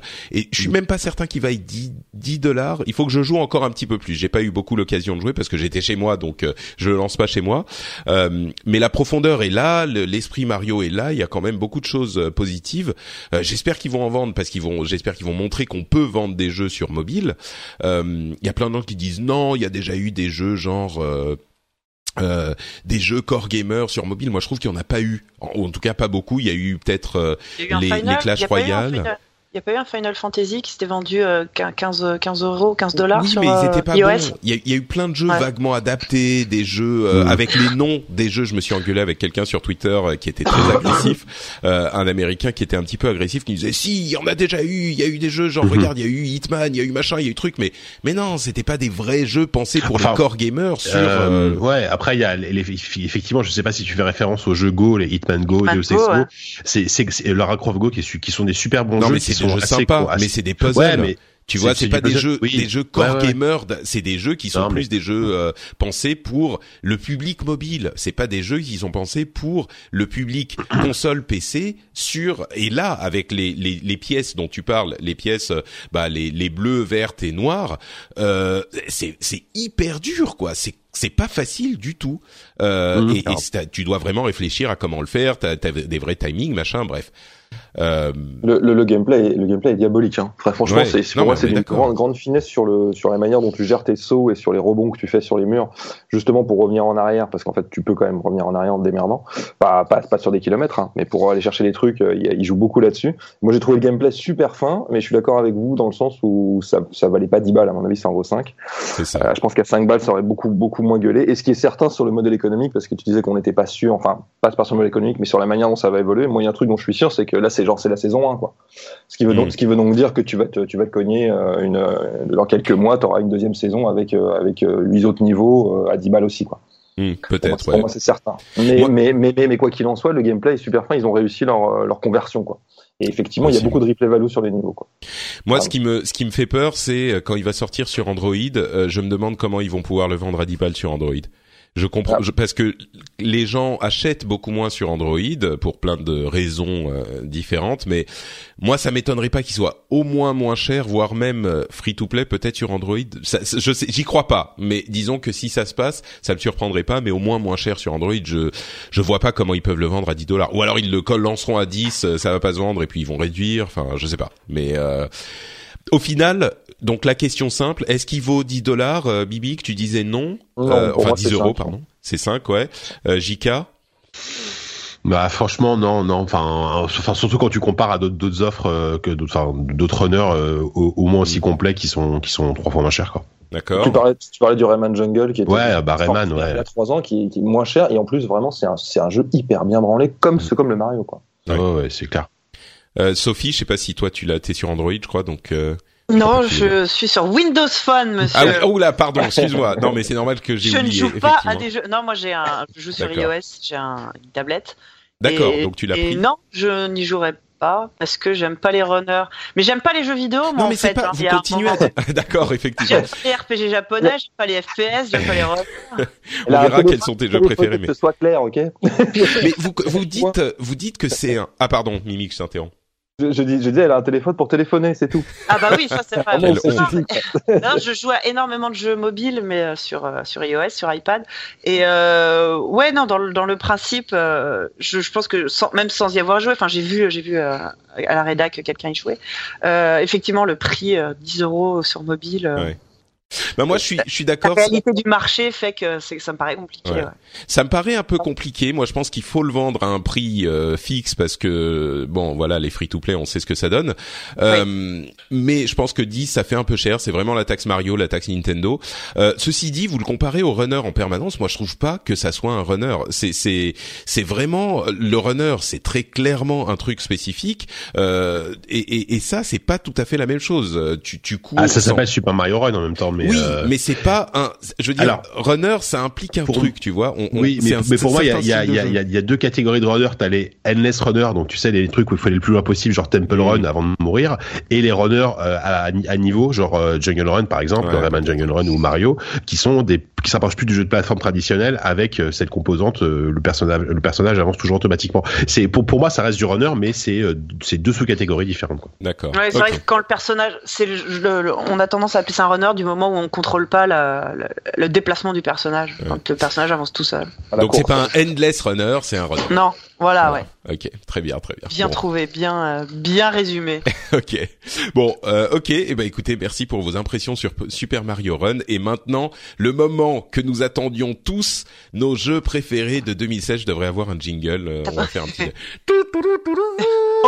Ouais, un truc un truc un truc genre euh, le Champs Élysées, tu vois, avec Michel Drucker, un truc un peu euh, Ah, là, c'est référence de vieux, hein. Ouais, voilà. une grosse référence de vieux. Mais bon. Ok, très bien. Euh, donc nos jeux préférés de 2016. Alors j'avais dit à peu près trois par personne. Hein, euh, on va on, on se On en a s'y tenir 12 plus ou à peu près. Ouais, non, mais il y en a, il y en a un petit peu plus, c'est vrai. Euh, je vous propose qu'on fasse euh, honneur au, au, au, au JK. Je sais pas pourquoi, mais on va faire comme Ah ça. bah, ok, c'est gentil. Honneur au JK euh, Ouais, c'est avec tes jeux préférés Je, de l'année. je suis 2016. plus ancien de l'émission, c'est pour ça. C'est ça. Je, je précise quand même, hein, c'est pas les tops de 2016, c'est vraiment juste nos jeux préférés à nous. C'est très personnel. Euh, Ouais. C'est une approche un tout petit peu différente, mais euh, je, je le précise. Du coup, tu, tu fais quoi? Je, je déroule les trois jeux comme ça euh, à la suite ou euh, oui, bah, écoute, ouais, comme vous bah, voulez, parce que vous avez des. quelques mots sur chacun et puis on t'interrompt si on ouais, a ouais, un truc sûr. à dire. Euh, bah avant tout, déjà, je trouve que 2016 en matière de jeux vidéo, ça a quand même été une super année, quoi. Franchement, euh, quand, quand récemment, parce que tous les ans, c'est vrai que je regarde un peu tout ce qui est sorti, je me suis dit purée, il y a quand même eu un paquet de trucs que j'ai adoré, quoi. Euh, donc ça a, ça a été assez compliqué mine de rien. Dans, en fait, j'arrive même pas à avoir un- un- vraiment un ordre en fait de, de mes jeux préférés. Enfin, je sais que mon top 1, alors je vais tout de suite y aller. Hein. Mon, bah, non, non, je vais commencer par mon troisième jeu préféré. Je vais faire dans le désordre. Allez. D'accord, vas-y. Euh, pour un peu, un, pour garder un peu le suspense. vas-y. Ouais. Alors le, le troisième, mon, mon top 3, mon, mon troisième, je trouve que c'est un jeu, je suis content parce que je- j'en parlerai pas dans ZQSD parce que c'est un jeu sur qui est sorti sur 3DS euh, que j'ai adoré, c'est Rhythm Paradise Megamix.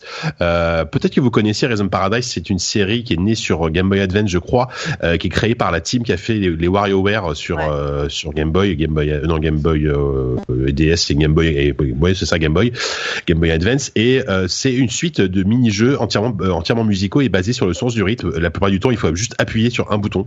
Euh, mais c'est fantastique. Enfin, moi, c'est un jeu, c'est un jeu qui m'obsède parce qu'à chaque fois, c'est un mélange de euh, de super musique euh, à moitié à moitié kawaii, à moitié de plein de styles différents. Enfin, c'est toujours très très rigolo et d'un univers complètement complètement à la fois débile, à la fois c'est voilà, il y a un côté un peu, tu sais, enfin, enfin ce que ce que peuvent faire les Japonais, un truc un peu idiot et débile dans en matière d'humour. Et ça, c'est vraiment super. Et en même temps, c'est ultra exigeant parce qu'il y a des jeux de rythme qui sont ultra hardcore par moment. Euh, et c'est euh, c'est juste fantastique. Là, le cette version-là, en fait, euh, donc s'appelle Megamix parce qu'elle reprend l'intégralité des euh, des mini-jeux des précédentes versions, donc les versions DS, les versions Wii, la version Game Boy Advance également. Et plus euh, des plus d'autres mini-jeux inédits. Donc je, je sais pas combien t'as de mini-jeux, mais je ça se compte en centaines. Enfin vraiment, il y a y a une tonne de trucs à débloquer. Euh, Il y a vraiment énormément, énormément, énormément de choses à faire. Euh, Ah, petite question voilà. pour Noël, ça, ça Ouais. conviendrait à un enfant de 5 ans, tu crois ou pas? Juste, euh, tu Non, vois, Trop trop, compliqué. C'est trop hardcore. Ouais, trop hardcore. Parce qu'il faut vraiment avoir un, enfin, il faut avoir habitué à une oreille. Enfin, c'est, après il y a, il y, a, y a certains milieux qui sont faciles, mais si tu veux vraiment aller loin dans le jeu, il faut, c'est un jeu, il faut vraiment avoir, il faut, il faut être un petit peu habitué, je pense, au rhythm game ou à des choses comme ça, parce que, parce que par là, par contre, il y a un contenu gigantesque. Moi, je, je continue à y jouer alors que j'ai fini la campagne solo euh, depuis longtemps, parce qu'il y a, il y a plein de trucs à débloquer, il y a plein de bonus, enfin voilà. Et c'est toujours, voilà, c'est, cet univers me, me fait, me fait rire. Il y a vraiment des mini-jeux où tu te marres vraiment, quoi. C'est, euh, c'est assez, c'est assez génial. Donc euh, voilà, je sais pas combien d'heures j'ai passé sur ce Rhythm Paradise, mais euh, mais voilà. Ok, bah c'est marrant, j'y ai pas trop prêté attention, peut-être que bah, c'est un peu sorti dans la, enfin c'est un peu sorti de manière confidentielle parce que c'est une série qui est un petit peu, bon, qui, est, qui, est, un peu connue en, France, mais c'est pas non plus, voilà, c'est pas c'est pas Pokémon, c'est pas c'est pas ce genre de truc quoi. Euh, et pourtant ça mérite vraiment qu'on qu'on s'y attarde parce que parce que c'est super quoi. Et si vous connaissez pas la série, c'est une très bonne façon de découvrir parce que comme c'est un épisode best of euh, plus plus des nouveaux, c'est vraiment le truc le plus complet que vous pouvez avoir sur la série euh, sur Rhythm Paradise. Quoi. Écoute, ça fait envie. Euh, ouais, Ensuite, en deuxième position, allez, euh, je parlais tout à l'heure des Oculus Touch. Alors, je vais en parler puisque mon un de mes jeux de l'année, mon peut-être mon deuxième jeu de l'année, c'est un jeu qui s'appelle Super Hot, euh, qui est sorti en début d'année sur PC. Euh, alors à la base, c'est un FPS, un FPS développé qui a été créé en Game Jam. À la base, c'était un concept de Game Jam par des développeurs polonais, je crois. et le principe, en fait, c'est un FPS, c'est une suite de, de, de scènes d'action assez courtes où en fait, comment dire, le le temps avance uniquement quand le quand, quand notre personnage avance. C'est-à-dire que si on ne fait rien, si on ne bouge pas, l'action se fige autour de nous et, euh, et quand on se met en mouvement, l'action euh, commence à, à s'accélérer. Et en fait, ça, ça, ça, permet de repenser complètement la façon d'aborder FPS. Euh, du coup, ça donne un, un aspect quasiment, euh, quasiment puzzle game à, à certaines phases d'action et euh, un côté ultra, ultra ralenti, ultra stylisé. C'est-à-dire que chaque mouvement est très, très découpé parce qu'on doit réfléchir à, voilà, ce, là, je vois un mec en face de moi qui est en train de me tirer une, une balle. Donc, je vois la balle arriver vers moi, mais en même temps, si je bouge pas, je sais que j'ai le temps de l'éviter. Enfin, je voilà, je peux je peux bouger très doucement pour l'éviter, etc. Et euh, c'est une suite comme ça d'une succession de niveaux dans un univers très très euh, comment dire très très stylisé. Voilà c'est c'est du noir et blanc c'est des ah, la DA est magnifique. La, DA est magnifique. Il y a un côté très euh, très euh, très matrixien dans, dans, dans l'histoire parce que le, genre c'est une interface DOS où tu, tu te chattes avec un, avec quelqu'un tu sais pas qui c'est. Entre les niveaux en fait il y a des il y a des sortes de dialogues entre les niveaux sur euh, avec, quelqu'un dont, dont, dont, tu connais pas l'origine. Enfin c'est l'histoire enfin c'est pas vraiment une histoire parce que c'est complètement abscon mais euh, l'univers derrière qu'ils ont développé est, formidable et en plus le, ce gameplay est, est incroyable. Euh, je trouve que c'est vraiment tout simplement ça, ça, ça sublime en fait l'adrénaline qu'on peut qu'on peut ressentir quand on joue en FPS c'est vraiment c'est vraiment excellent. Moi, j'ai adoré Super Hot cette année. Et et ils ont sorti une nouvelle version du jeu, alors que c'est quasi, quasiment, enfin c'est un, c'est un autre jeu euh, compatible avec les Oculus Touch qui s'appelle Super Hot VR, qui reprend ce principe de d'action au ralenti où les, les mouvements, les mouvements euh, s'accélèrent quand on bouge. Euh, sauf que là, évidemment, ça prend en compte les mouvements de les mouvements de ses bras et on se retrouve littéralement euh, bah, au, sein de, de, ces scènes d'action et on se retrouve à vraiment à faire des mouvements de de de, de, de, de films d'action, mais vraiment incroyable quoi. Parce qu'en plus, comme, comme là, quoi Ouais, mais voilà, comme l'action est au ralenti, tu, tu, euh, tu, voilà, tu, tu, t'agenouilles pour éviter, au ralenti pour éviter les balles, tu te, tu te caches derrière un meuble, et après tu te relèves tout doucement, genre comme si tu étais dans un genou, tu vois, avec le flingue sur le côté pour tirer sur les gars.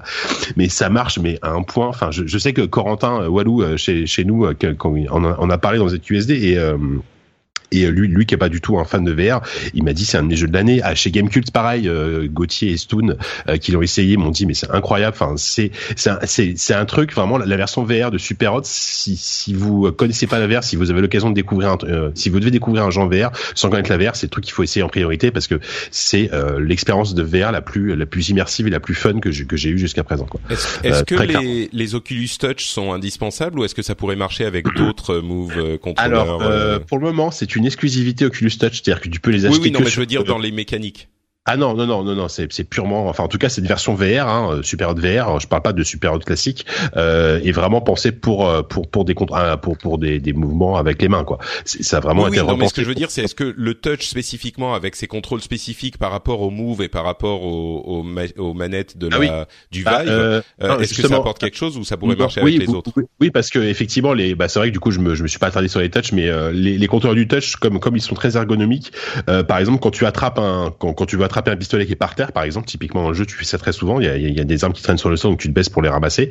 Et ben, tu, dois vraiment serrer le poing en fait, comme si, comme si tu l'attrapais, parce qu'en fait, les, les, touches épousent vraiment bien la forme de ta main et, entourent ta main en fait. Donc, t'as vraiment l'impression, c'est difficile à, expliquer par à, l'oral, mais t'as vraiment l'impression de saisir des objets en fait. Et ce que, ce qui apporte moins euh, le PlayStation Move ou les, euh, ou les contrôleurs du Vive qui sont ni plus ni moins que des espèces de Wiimote. Euh, donc voilà. Après, le, le, le, jeu est exclusif euh, pour le moment euh, à l'Oculus Touch, euh, mais a priori devrait sortir, en tout cas au moins sur le Vive. Donc, euh, faudra voir, faudra voir comment. Ça, je pense que ça restera très agréable à jouer avec euh, avec d'autres contrôleurs. Hein. Mais vraiment, les, les, contrôleurs du Touch là apportent quelque chose parce qu'en plus, ils sont très légers et ils, ils s'oublient très vite. Donc, t'as vraiment rapidement l'impression de bah, d'avoir un, un, soit une arme, soit un objet dans les mains, etc. Mmh. Sans te dire, ce, ça reste des gros des gros contrôleurs type type type télécommande que j'ai dans les mains. Non, c'est ça épouse bien les formes de tes mains. T'es tes, tes, doigts sont pris, sont pris en compte, donc ça ajoute un, une immersion supplémentaire. Euh, c'est vraiment du bon boulot. Enfin, ils, ils ont fait un, un, énorme boulot de design et euh, et voilà, ce représentant-là, Super Hot VR, c'est vraiment le meilleur, quoi. Si, si, si vous avez l'occasion d'avoir, enfin, si vous avez ça, si vous avez un Oculus Touch et un Oculus Rift à la maison, ce qui est a priori pas beaucoup de monde aujourd'hui, euh, essayez absolument Super Hot VR. Hein, je crois que ça coûte 20 euros. Si, euh, si vous avez un ami, c'est celui qu'il faut essayer, quoi. Si, si vous avez voilà, un ami qui l'a, D'accord. Exactement.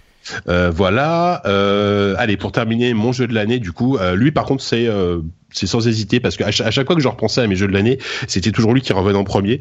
Euh, c'est un jeu qui m'a vraiment profondément marqué cette année, c'est Firewatch, euh, qui est sorti en début d'année, je crois. Hein.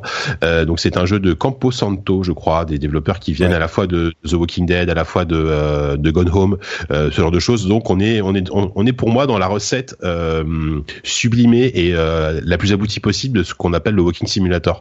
donc ces jeux, ces, ces jeux très narratifs où littéralement souvent on n'a pas grand chose à faire à part marcher et écouter ou profiter d'une histoire.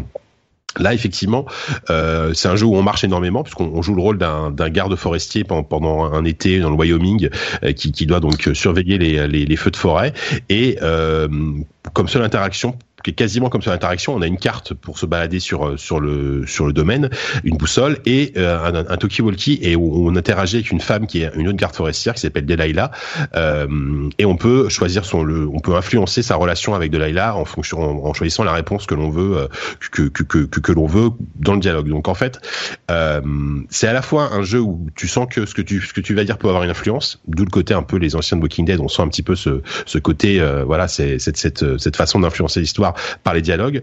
Et en même temps euh, énormément un vrai simulateur de balade parce que le, le jeu est, est, très très stylisé et magnifique. On évolue dans ce, dans ce parc naturel euh, de manière totalement quasiment totalement libre hein. et en même temps il y a un scénario qui est je trouve fantastique et qui, qui joue énormément sur les faux semblants, sur la paranoïa, euh, sur euh, voilà sur euh, est-ce que c'est du fantastique, est-ce que c'est de la science-fiction, est-ce que c'est est-ce que c'est encore autre chose. Et jusqu'au bout en fait on est on est surpris par l'histoire quoi. Et, euh, et d'un côté on a une histoire qui est passionnante. Et je, alors je sais toi Patrick que t'as que t'as plus de problèmes avec ce jeu, mais j'aimerais avoir ton avis justement. Mais on, a cette histoire qui est passionnante et on a, je trouve, euh, une des plus belles relations que j'ai vues dans un jeu vidéo. quoi. Euh, C'est-à-dire que la relation entre ton personnage et de Layla est, euh, est hyper subtile et, hyper attachante. Enfin, c'est vraiment jusqu'au bout en fait. T'as, t'as je trouve que c'est un couple de jeux vidéo, alors que, alors, enfin, bon, je vais pas spoiler, mais c'est un couple qui se parle essentiellement sans, se voir, puisqu'ils se parlent uniquement par talkie-walkie. C'est une relation qu'ils ont qui est, vraiment hyper touchante, j'ai trouvé. Et pour moi, c'est un jeu parfait. C'est un jeu qui se finit en 3 heures à peu près, 3-4 heures. Mais le, le, jeu se termine au bon moment. T'en as eu assez. Il en, il en fallait pas plus. Euh, c'est euh, voilà. C'est pour moi, c'est vraiment mon jeu de l'année. Quoi. Alors, je suis, je suis d'accord sur une partie de ce que tu dis et pas d'accord sur le reste. Il faut noter, je ouais. crois, quand on parle de Firewatch, ce que j'avais dit à l'époque, c'est l'introduction qui est euh, possiblement le truc de narration le mieux écrit que j'ai vu de ma vie dans un jeu vidéo. C'est 10 minutes de texte où il y a euh, des, des, textes qui vraiment c'est juste du texte hein. euh, ça s'écrit et puis tu choisis un truc ou deux euh, un parmi deux et c'est tout pendant dix minutes il y a, a peut-être euh, dix choix et c'est le truc le plus émouvant le plus touchant de l'histoire du jeu vidéo c'est magistral après, le jeu est effectivement bon. Il euh, y a cette relation, comme tu l'as décrit, qui est euh, euh, touchante, qui est tout ce que tu, tout ce que t'as dit mais pour moi, ça tombe à plat et je sais qu'il y a beaucoup de, de débats sur euh, la conclusion et est-ce que la conclusion peut gâcher ou pas un jeu. Moi, je trouve qu'on est trompé au final, que le jeu nous trompe.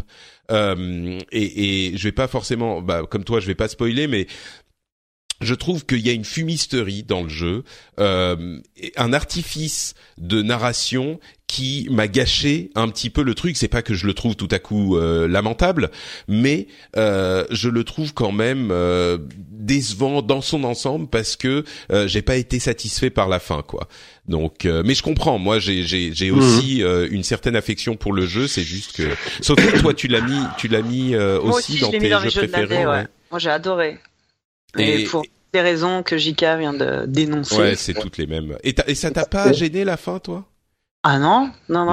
Par contre, moi, ce qui est drôle, c'est la façon dont tout le monde euh, décrit euh, le- le- le- la relation entre euh, Delilah et le personnage comme une relation euh, sentimentale ou quoi. Ça me fait rire parce que c'est les hommes quoi qui réagissent comme ça. Pour moi, c'est pas du tout ça. Par contre, c'est une très belle relation d'amitié. Ah mais, Mais- flirte vachement, tu rigoles.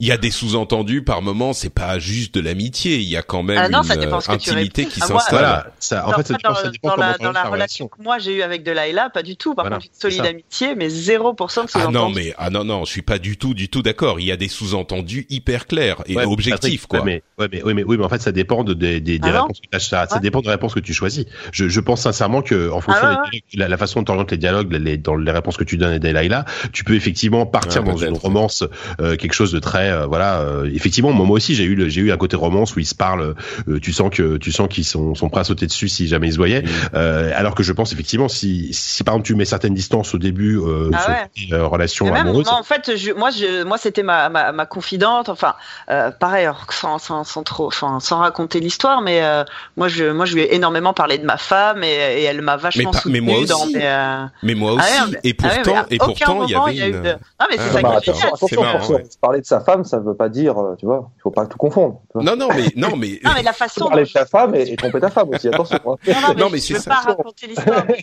la, la, la, la, la, la, la tristesse du personnage et la et, et- et- et l'histoire l'histoire qui, en- qui en découle et, et, et- et non mais c'est ça c'est ça c'est là où je trouve que l'écriture du jeu est, est, est excellente c'est que c'est que c'est c'est c'est- on, on, euh, on, on, on le vit vraiment enfin voilà ça nous touche et euh, et, et on, on, a on est on a ah, on est en pleine empathie avec avec, avec le personnage qu'on Mm. incarne et, et, et cette relation moi avec Delilah j'ai senti la la la la, la, détresse euh, euh, de, de, de mon personnage et cet ami qui vient me, me, me soutenir ah non j'ai trouvé ça Mm. fa- fantastique et ça m'a fait rire de me rendre compte Mm. que tous mes amis euh, hommes euh, ont tous décrit une relation euh, amoureuse Mais Ouais, c'est ça qui est vachement intéressant, c'est que, que tu peux vraiment projeter euh, ce que ce que ce que tu, enfin, tu, tu peux projeter ce que tu veux dans ce, dans ce jeu et dans et dans la façon dont je trouve vraiment que c'est c'est une des façons les plus intelligentes de gérer une, une relation euh, dans, dans- entre deux personnages dans un jeu vidéo. Enfin, c'est c'est vraiment formidable. Ouais, c'est c'est vrai, c'était sur ce point on est on est d'accord, c'est vrai.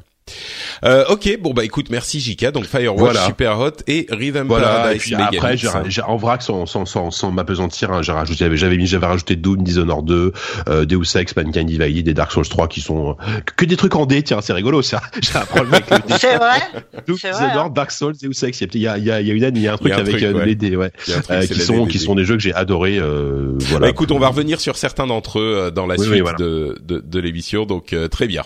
Merci beaucoup Jika. Sophie, donc à part Firewatch, euh, qu'est-ce qui t'a plu cette année? Euh, ben, on va on va évacuer le, le gros morceau tout de suite euh, Civilisation 6 évidemment Ouais, Euh, c'est- le truc qui t'a le plus occupé. euh. Ah oui, bah c'est-à-dire que évidemment, c'est-à-dire que d'une T'as t'as petite partie de délaissé, t'as- civilisation, t'as délaissé ton fils, euh, Ouais, t'as évidemment. été complètement, c'est ça? J'ai dû j'ai dû euh, trouver des avoir des trésors d'ingéniosité pour pouvoir y passer beaucoup plus d'heures que que, Que tu n'aurais dû. Voilà. Non, mais après civilisation. Euh, c'est quand même un type de jeu donc un 4X très tout à fait spécifique. C'est pas le genre de jeu qu'on lance vite fait comme ça. Et euh, moi je suis venu assez tard à Civilisation j'ai découvert avec le, le précédent Civilisation 5 donc euh, les puristes euh, me disaient tous que c'était le 4 le meilleur. Je n'y ai pas joué donc je peux pas comparer. J'ai beaucoup aimé Civilisation 5 j'ai beaucoup aimé aussi le Civilisation Beyond Earth qui est sorti après donc qui se passe dans le futur dans l'espace qui a d'autres mécaniques de jeu qui me plaît beaucoup. Et donc Civilisation 6 euh, euh, a, a- arrive à remarquablement euh, changer, tout changer sans trop changer. C'est assez, euh, assez remarquable. Euh, il me semble que c'est euh, Sid Meier lui-même qui disait que quand on fait un, un nouveau jeu, quand on fait une suite, il faut un tiers de choses, reprendre un tiers de choses existantes, modifier un autre tiers et avoir le dernier tiers complètement nouveau. Et je trouve que Civ 6 répond exactement à, ce, à ces critères. Toutes les, les, les, les nouveautés sont euh, généralement assez assez infime et de l'ordre de la micro-gestion, mais en fait ça change toute la façon de d'appréhender le jeu. Et, et pour moi c'est un très très bon jeu, un très bon civilisation. Et euh, il est très bien en lui-même, mais j'attends quand même avec impatience, euh, j'espère, un ou deux euh, add-ons comme ils nous font à chaque fois, mmh. pour bah, pouvoir rentrer encore plus en profondeur. C'est formidable. C'est vrai qu'il a été assez universellement euh, acclamé le, le Civ 6. Euh, il y, a, y, a, rarement un consensus assez aussi Là où le 5 avait divisé, là où le 5 avait divisé, justement, là le 6 rassemble, c'est merveilleux, mm. tous les fans des 4X. Non, non, c'est très très bon. Euh, visuellement, en plus la DA est un petit peu euh, a été un petit peu cartoonisée, ça fonctionne très bien. Euh, et oui, il y a des mécaniques de jeu, mais c'est un jeu de c'est un jeu de c'est un gros jeu de nerd de civilisation. Enfin, c'est tellement la micro, la micro gestion tout. C'est moi je trouve ça euh, fantastique, voilà. Très bien. Civilisation 6. Euh, bah donc oui, il y avait Firewatch, euh, un peu dans le même, un peu dans le même genre, mais c'est-à-dire que moi, c'est deux jeux que j'ai du mal à, à, à, séparer l'un de l'autre, enfin, dans, dans, le, fait, comment dire, dans l'effet qu'ils relation aux deux. Ouais, voilà, c'est Oxenfree, qui est un jeu. Alors, Excellent aussi. Ouais, j'ai rien préparé, j'ai rien sous les yeux, je sais même plus le nom du studio qui l'a fait. Bon, J'avoue que j'ai oublié aussi moi. Euh, c'est des nouveaux, hein, je vais regarder, mais oui. c'est un jeu de narration aussi. Euh... Et, et c'est un studio qui s'appelle Night, Night, School Studio. Ah, tu vois, j'avais pas retenu. C'est leur premier jeu d'ailleurs, à mon avis. Oui, oui, oui. Et, euh, premier jeu, euh, coup de coup de maître. Euh, déjà une. Des, alors là où Firewatch est, est lumineux, solaire, enfin joue avec des couleurs de, bah, du feu, du soleil et tout. Alors Oxenfree c'est tout l'inverse, hein. ça se passe la nuit euh, et, euh, c'est pas euh, joyeux joyeux. Et c'est donc une, une, une, bande une bande d'ados qui, qui se retrouvent sur une espèce de station balnéaire abandonnée, là où ils allaient quand ils étaient petits. Certains d'entre eux se connaissent, s'apprécient même d'ailleurs pas forcément. Puis il y a un nouveau venu qui est le nouveau euh, frère par alliance d'un de, des personnages. Donc euh, les parents se sont mariés, ils se retrouvent frères et sœurs. Viens, je vais t'emmener euh, passer voilà une soirée au, feu, de camp avec mes amis. On va essayer de, faire connaissance. Et puis déjà, il y a une ambiance un peu bah, bah voilà, le groupe, le groupe de jeunes ados avec tous les, les, tensions qu'il peut y avoir. Déjà rien que ça, c'est remarquable. Et arrive euh, le, fantastique vient vient s'y mêler. Il se passe des choses un peu bizarres sur cette île et c'est c'est incroyable, incroyable de, de euh, narration dans la dans la subtilité, enfin dans le, il y a pas grand chose, ça fait beaucoup avec pas grand chose. Euh, la BO est fantastique, une des meilleures BO de l'année.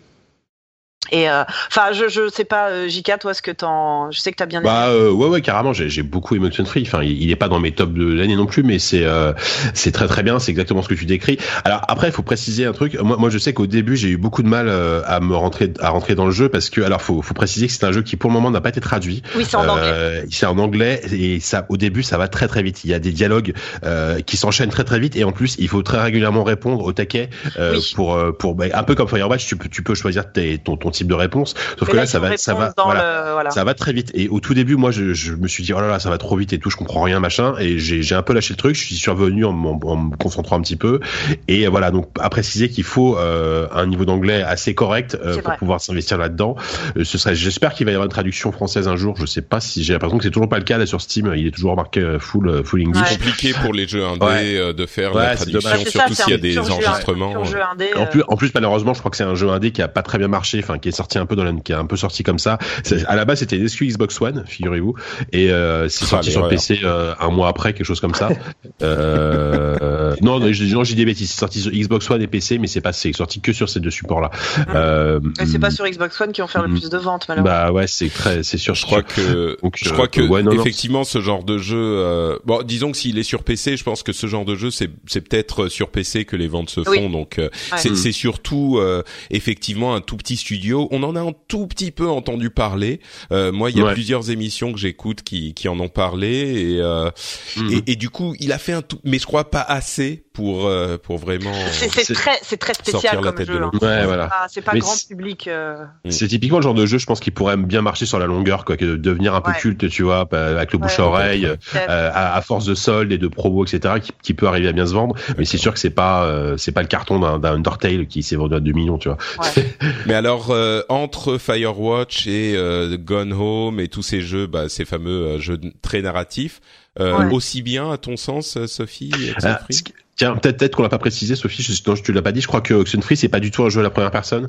Euh, ça se joue sur un, ça se joue. On dirait pas que c'est un jeu de plateforme en fait. Ça se joue euh, sur un. Voilà, c'est assez classique dans, dans le déroulé. Hein. Tu diriges un personnage sur des sur des scènes, enfin des écrans. Euh, pour, le coup, oui, c'est pas c'est pas spécialement un walking simulator. Il y a vraiment un personnage à déplacer, euh, à résoudre, enfin des avancer dans un. Oui, ce que je dis, on dirait vraiment un walking simulator. Mais non, c'est pas c'est pas tout à fait pareil. Bah, dans, le fonctionnement, c'est assez classique en fait. Ça se rapproche du Walking Simulator dans le sens où il y a, il y a, il y a, il y a peu, il y a quasiment pas d'énigmes, il y a pas de difficulté quoi. C'est un jeu où, où tu, tu, voilà, tu t'y joues juste surtout pour suivre une histoire et, euh, et influencer encore une fois tes certains choix. Dans le gameplay, ça serait plus un point and click, si on devait le rapprocher voilà, ouais. d'un genre en particulier. Ouais, très light quoi. Ouais, ouais. d'accord. Ok, très bien. Euh, la suite Et du coup, alors, euh, comment je vais en parler? Je vais faire très très vite sur Stardew Valley, euh, qui, est, euh, qui, est un jeu euh, fait par une seule et personne, du sol au plafond ce jeu a été, a été fait par un seul, un seul type qui, qui euh, il a eu de l'aide sur la musique, je crois, mais... qui est quand même un peu dingue d'avoir fait ça tout seul. Ah non, ou alors c'est un musicien à la base, je sais plus. Oui, c'est un musicien, donc il a fait, hein, il, a fait l'OST en tout seul. C'est ça. Et euh, ah non, c'est et ça, c'est un jeu de, un jeu de ferme, un peu comme euh, Harvest Moon. Enfin voilà, vous voyez un peu le genre, mais c'est pas que ça en fait. Donc c'est, dans une, dans un style pixel art euh, adorable et qui fonctionne très bien. Et, on se retrouve, euh, on est dans une, euh, ça commence, on est dans une grande boîte, dans un open space gigantesque, tout gris, affreux. On reçoit un courrier, euh, ton grand-père ou ton oncle, son grand-père t'a cédé sa ferme. Vas-y, on s'en va, on s'en va de la ville, on prend ses valises, on arrive devant une ferme délabrée et un village qui nous accueille. Et voilà, il va falloir commencer à, d'une part, à bêcher, à faire tout ce que tu veux, à planter des trucs, à parler avec euh, ces villageois, à sympathiser avec eux, voire même à en épouser certains, si, si tel est notre choix. Et il y a aussi une grotte mystérieuse et il y a une espèce de côté un petit peu dungeon crawler qui est qui est pas désagréable. C'est très très chouette, ça paye pas de mine au départ, euh, ça, fonctionne très très bien. J'ai dû y passer une cinquantaine d'heures aussi. Voilà, c'est un jeu euh, quand on plonge dedans. Euh, on n'en sort, n'en sort pas aussi facilement. je crois qu'en plus il rajoute du contenu régulièrement. Il est toujours tout seul, hein, il continue toujours tout seul et il rajoute du contenu régulièrement. C'est très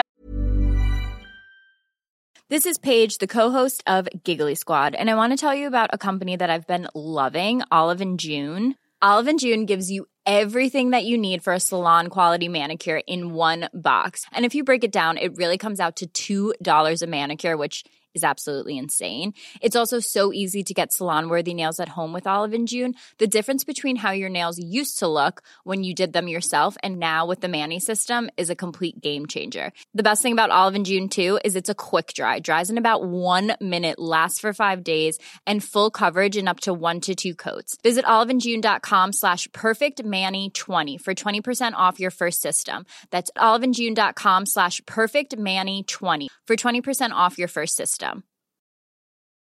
Introducing Wondersuite from Bluehost.com. Website creation is hard, but now with Bluehost, you can answer a few simple questions about your business and get a unique WordPress website or store right away. From there, you can customize your design, colors, and content.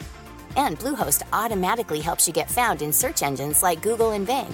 From step-by-step guidance to suggested plugins, Bluehost makes WordPress wonderful for everyone. Go to bluehost.com slash wondersuite. Très très très chouette. Euh, voilà, Stardew Valley, moi c'est un de mes coups de cœur de cette année. Et je vais juste terminer assez rapidement si j'ai du temps par bah mon, pas forcément mon top 1, mais mon, mon petit coup de cœur spécial. Là, JK, tu me vois venir des kilomètres. C'est Mother Russia Bleeds, évidemment, évidemment. qui est donc euh, un jeu des Français du cartel, un beat'em all 2D à la Streets of Rage. Oh mon dieu, quel bonheur C'est le jeu que j'attendais depuis euh, depuis euh, depuis Streets of Rage, je crois, quoi. Donc depuis un petit petite euh, petite quelques décennies.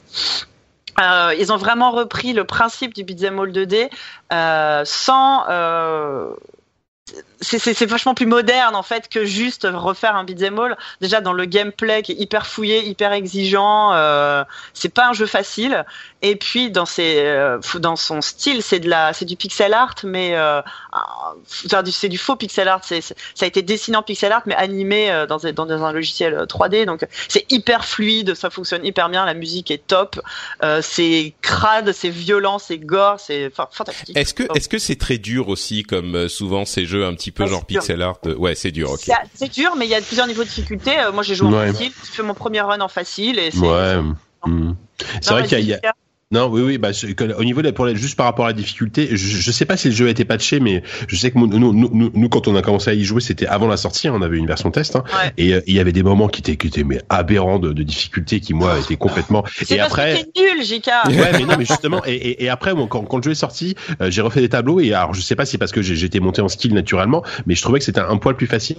Euh, mais après, oui, c'est un, jeu qui est difficile, mais c'est un jeu qui est difficile, mais ce qui est intéressant, c'est effectivement, tu, tu- comme tu disais, Sophie, c'est que le, le système de, de jeu est beaucoup plus profond qu'il n'y paraît. Ouais. Ce qui fait que tu peux vraiment, il y a vraiment un côté tactique en fait. Faut, faut, faut vraiment gérer la, les groupements d'ennemis, et éviter de se laisser encercler, euh, gérer, gérer les, l'agro en fait simplement comme dans Ouais. un hack and slash quoi. Éviter que tous les mecs t'arrivent dessus, donc les, les, les éloigner pendant que t'en tabasses un au sol, essayer de, d'en- d'envoyer une batte de baseball à l'autre pour pour qu'il se, pour le tenir un peu éloigné. Enfin, faut vraiment ré- réfléchir à la, à la, la position de ton personnage sur le sur le sur le niveau quoi. Ouais, Ouais. d'accord. Ouais, c'est c'est exactement ça. Non, c'est enfin pour moi c'est c'est c'est un très très très très bon jeu et et en plus re- retour du, du jeu en coop euh, coop à 4 en local, c'est l'éclat de jouer avec ça, de jouer à ça avec des potes. Euh, C'est c'est vraiment les, les vieux des bons vieux feelings euh, à l'ancienne, c'est vraiment cool. C'est ce que le le le le, le beat'em all aurait aurait devenu si était devenu pardon, je vais essayer de parler français, si ce, si le genre n'était pas mort avec la 3D en fait. C'est je suis ravi de, de revoir un jeu comme ça. C'est une bonne Voilà. description, ce que le beat'em all serait devenu si le genre n'était pas mort. Ouais, C'est ça. Je, je rajoute que l'OST est super cool. C'est euh, c'est de l'électro euh, assez voilà assez assez assez vénère. Euh, C'est fait par un gars un français qui s'appelle Fiction. Ouais. Euh, L'OST s'écoute. euh, Moi je l'écoute régulièrement hors, euh, hors- en dehors du jeu. Hein, pour, pour aller bosser le matin, ça te met une patate. ah ouais. assez moi- assez. Moi, ça me donne envie de défoncer tout le monde dans le métro, mais Ouais ouais à part ça ouais. je suis un peu énervé, tu vois. Mais non, l'OST, elle est dispo bah, sur sur euh, Spotify et compagnie. Euh, euh, Jetez-y une oreille, c'est vraiment top. Eh bien, écoute, merci Sophie. Donc, on rappelle que tu nous as parlé de Civilization 6, Firewatch, Oxenfree, Mother Russia Bleeds et Stardew Valley. J'aime beaucoup. Elle a mis dans les notes de l'émission Civ 6, Firewatch, Oxenfree, Mother Russia Bleed. Oui, ça fait 4 parce que j'avais demandé d'en faire 3 Et elle Et rajoute en plus un Stardew bah oui, bah oui. Très que fort, des très jeux fort. en pixel art, euh, C'est ça, indé, alors- euh, ouais. Je, je remarque quand même, j'aurais peut-être dû demander à Emeric euh, de nous donner ces jeux entre vous deux, parce que là, on a un petit peu une overdose de PC euh, pixel art indé. Euh, et, et, et, et moi qui suis un petit peu plus euh, brut de décoffrage, tu vois là, j'aime bien hein, tout ça, mais je me dis, euh, ouh, ça, ça- je suis un peu enseveli sous euh, la PC Master Race. Donc, Emeric, viens nous sauver, fais Ouais, nous et moi, j'ai- A. euh, J'ai cité un jeu 3DS dans mon top. Hein, faut pas oui, non oui, plus. non, mais un, mais c'est pas non plus, euh, tu Mais vois, t'as c'est pas pas pas mis quel set en fait. En fait, c'est Rhythm Paradise Megamix. euh, C'est ça, ouais. Ouais. C'est C'est ça. ça. Donc, euh, bon, mais ça prouve- maintenant, ça prouve- Ouais, j'y vais, j'y vais. Mais ça, ça prouve déjà qu'il y a énormément de jeux cette année, donc je rejoins Ah ouais. Effectivement, il y a un nombre de jeux absolument incalculable, et surtout il y en a pour tous les goûts. Alors, clair. euh, alors moi, je- moi, je suis plus sur le grand public, etc. Mais c'est vrai qu'effectivement tous les jeux que vous avez cités, tu vois, moi, notamment Firewatch par exemple, que je, je, je me tâtais pour l'acheter. Finalement, je l'ai pas acheté parce Ouais. que j'ai, eu quelques euh, échos sur l'histoire aussi qui rejoignaient ce, enfin, qui ce que disait un petit peu Patrick. Mais en termes de narration, effectivement, ça avait l'air, ça avait l'air assez, Mm, assez incroyable. Bref. tu vois là, là, je, euh, Mimic, je suis en train de voir ta liste. Alors je, je, vais- pas la déflorer, mais effectivement, tous les jeux que tu cites sauf un euh, font partie de mes jeux préférés aussi, tu vois. Donc, Ouais, euh, Tout à fait. On est Tu vas voir qu'il y en a, il y en a un plus petit qui va peut-être vous intéresser, qui est pas dans la liste en fait que je vais Ah, rajouter. d'accord, d'accord, surprise. Là, mais bref, alors donc allons, allons-y avec le gros, le gras et le, et le, et le, et le- le bien Le gros, le gras, le triple A. Je crois Voilà. qu'on peut... Pour moi, impossible de passer à côté de Uncharted 4 si vous avez une PS4, j'entends bien. Euh, sans doute un des, un des le, le, le prototype du, du, du, du blockbuster euh, qu'il faut euh, qu'il faut avoir essayé une, une histoire fantastique enfin moi j'ai trouvé euh, vraiment euh, une, euh, une une direction artistique absolument incroyable une narration absolument géniale et, euh, et surtout des graphismes à couper le souffle avec un gameplay qu'on connaît parce que je trouve que ça n'a pas beaucoup évolué personnellement depuis le, le- les débuts de la série. Euh, faut faut déjà connaître le 1 pour pour pouvoir dire ça parce que moi je les ai tous faits vraiment. Et je trouve pas qu'il y ait des, des, des- d'énormes changements en termes de en termes de gameplay. Donc les défauts et les qualités sont finalement les mêmes. Mais c'est une, une aventure à vivre qui est qui est vraiment prenante euh, au trip Euh, je veux pas non plus spoiler. Mais mais mais, mais vraiment vraiment ça m'a ça m'a super plu. Et puis il y a le multi aussi. Euh, beaucoup de gens l'oublient parce que parce que je sais pas on C'est peut-être pas, c'est pas le- surprises. l'intérêt principal du jeu, quoi. Voilà, clairement pas. C'est évidemment le, le- le solo qui fait la différence, mais, mais le multi est aussi vachement cool et surtout c'est un multi sur lequel on peut s'investir euh, et, euh, et vraiment il y a des y a des tonnes de, de techniques et c'est très ça reste très arcade euh, dans la prise en main. Finalement, on est, on est- je trouve qu'on est proche. C'est un petit peu osé de dire ça, mais on est proche d'un jeu Blizzard en fait, dans le sens où tu peux prendre le truc en main très facilement et derrière quand tu prends ton tu prends ton temps et tu t'y investis avec une équipe euh, parce que ça joue évidemment euh, à 4 à deux à, bon, à 4 ouais, c'est ça et en fait, tu, euh, tu, tu à une vraie profondeur de jeu avec les armes, etc. La manière dont tu te déplaces dans les décors, avec des maps qui sont super bien foutues. Bref, sincèrement, si vous avez une PS4 et que, et que, et que vous n'avez pas joué à Uncharted 4, vous avez loupé un truc cette année. En tout cas, c'est, euh, c'est, euh, c'est mon avis. Bah moi je suis, Ouais. je peux, je peux pas ne pas en parler. Je l'ai pas mis dans dans ma liste des jeux préférés, mais il était pas loin. Euh, et, et tout le jeu est effectivement, mais graphiquement incroyable. Il y a des Ouais, trucs euh, d'une beauté. C'est pas tant le réalisme, mais la, la direction artistique et le réalisme Ouais. ensemble. Euh, mécaniquement impeccable, cette ambiance triple A effectivement, enfin ambiance ambiance film de blockbuster qui a toujours été Ouais. le point fort de d'Uncharted. Euh, T'as des scènes où tu tu tu retiens ton souffle pendant toute la scène. Euh, au niveau de l'histoire, il était pas mal, peut-être un poil en deçà de ce que j'aurais espéré, mais la fin, pour moi, l'a complètement euh, rattrapé et remonté à un niveau que que j'ai qui, qui fait que vraiment je l'ai euh, beaucoup aimé. Euh, Ouais. Donc euh, encore une fois, sans en dire trop. aussi mais- qui fait la différence. Enfin bon, C'est sûr, faut- ouais. ouais. Voilà, vraiment euh, excellent et, et une belle conclusion, en tout cas de la part de Naughty Dog à la série, euh, parce que ils, ils travailleront plus dessus, même si je suis sûr que Sony va racheter les droits et les et, et mettre un autre studio dessus. Mais Bah là, t'as le, le petit spin-off qui va arriver, mais oui, euh, qui est une sorte de. DLC, pas vraiment DLC, un DLC indépendant, c'est sûr, mais euh. Non, pour moi, moi c'est un, des- un grands jeux qu'il fallait pas rater, même si on a une PS4, euh, j'entends bien. Ah oui, ça, c'est clair. Plus, plus controversé, mais, mais tout aussi intéressant, c'est Final Fantasy XV. Euh, alors pourquoi euh, bah Déjà, euh, le truc que moi j'adore dans les finales, évidemment, euh, c'est qu'ils ils tentent d'évoluer tout le temps. Alors là, du coup, il y a une évolution qui est... qui, qui, est, qui euh, peut qui interroger voilà, qui peut certains. choquer, voilà, qui peut, qui peut complètement choquer, euh, notamment dans la forme, c'est-à-dire quand tu vois ces, ces, ces, ces quatre émaux là qui se baladent partout en bagnole, avec un monde un petit peu technologiquement avancé, etc. euh, C'est assez, assez particulier. Euh, néanmoins, le système de combat qui a des gros problèmes de caméra est redoutablement efficace. Euh, L'aventure, la relation entre ces quatre gars en fait, euh, parce qu'il n'y a pas que le héros, euh, est juste géniale. Euh, il faut il faut avoir être allé au bout pour le savoir.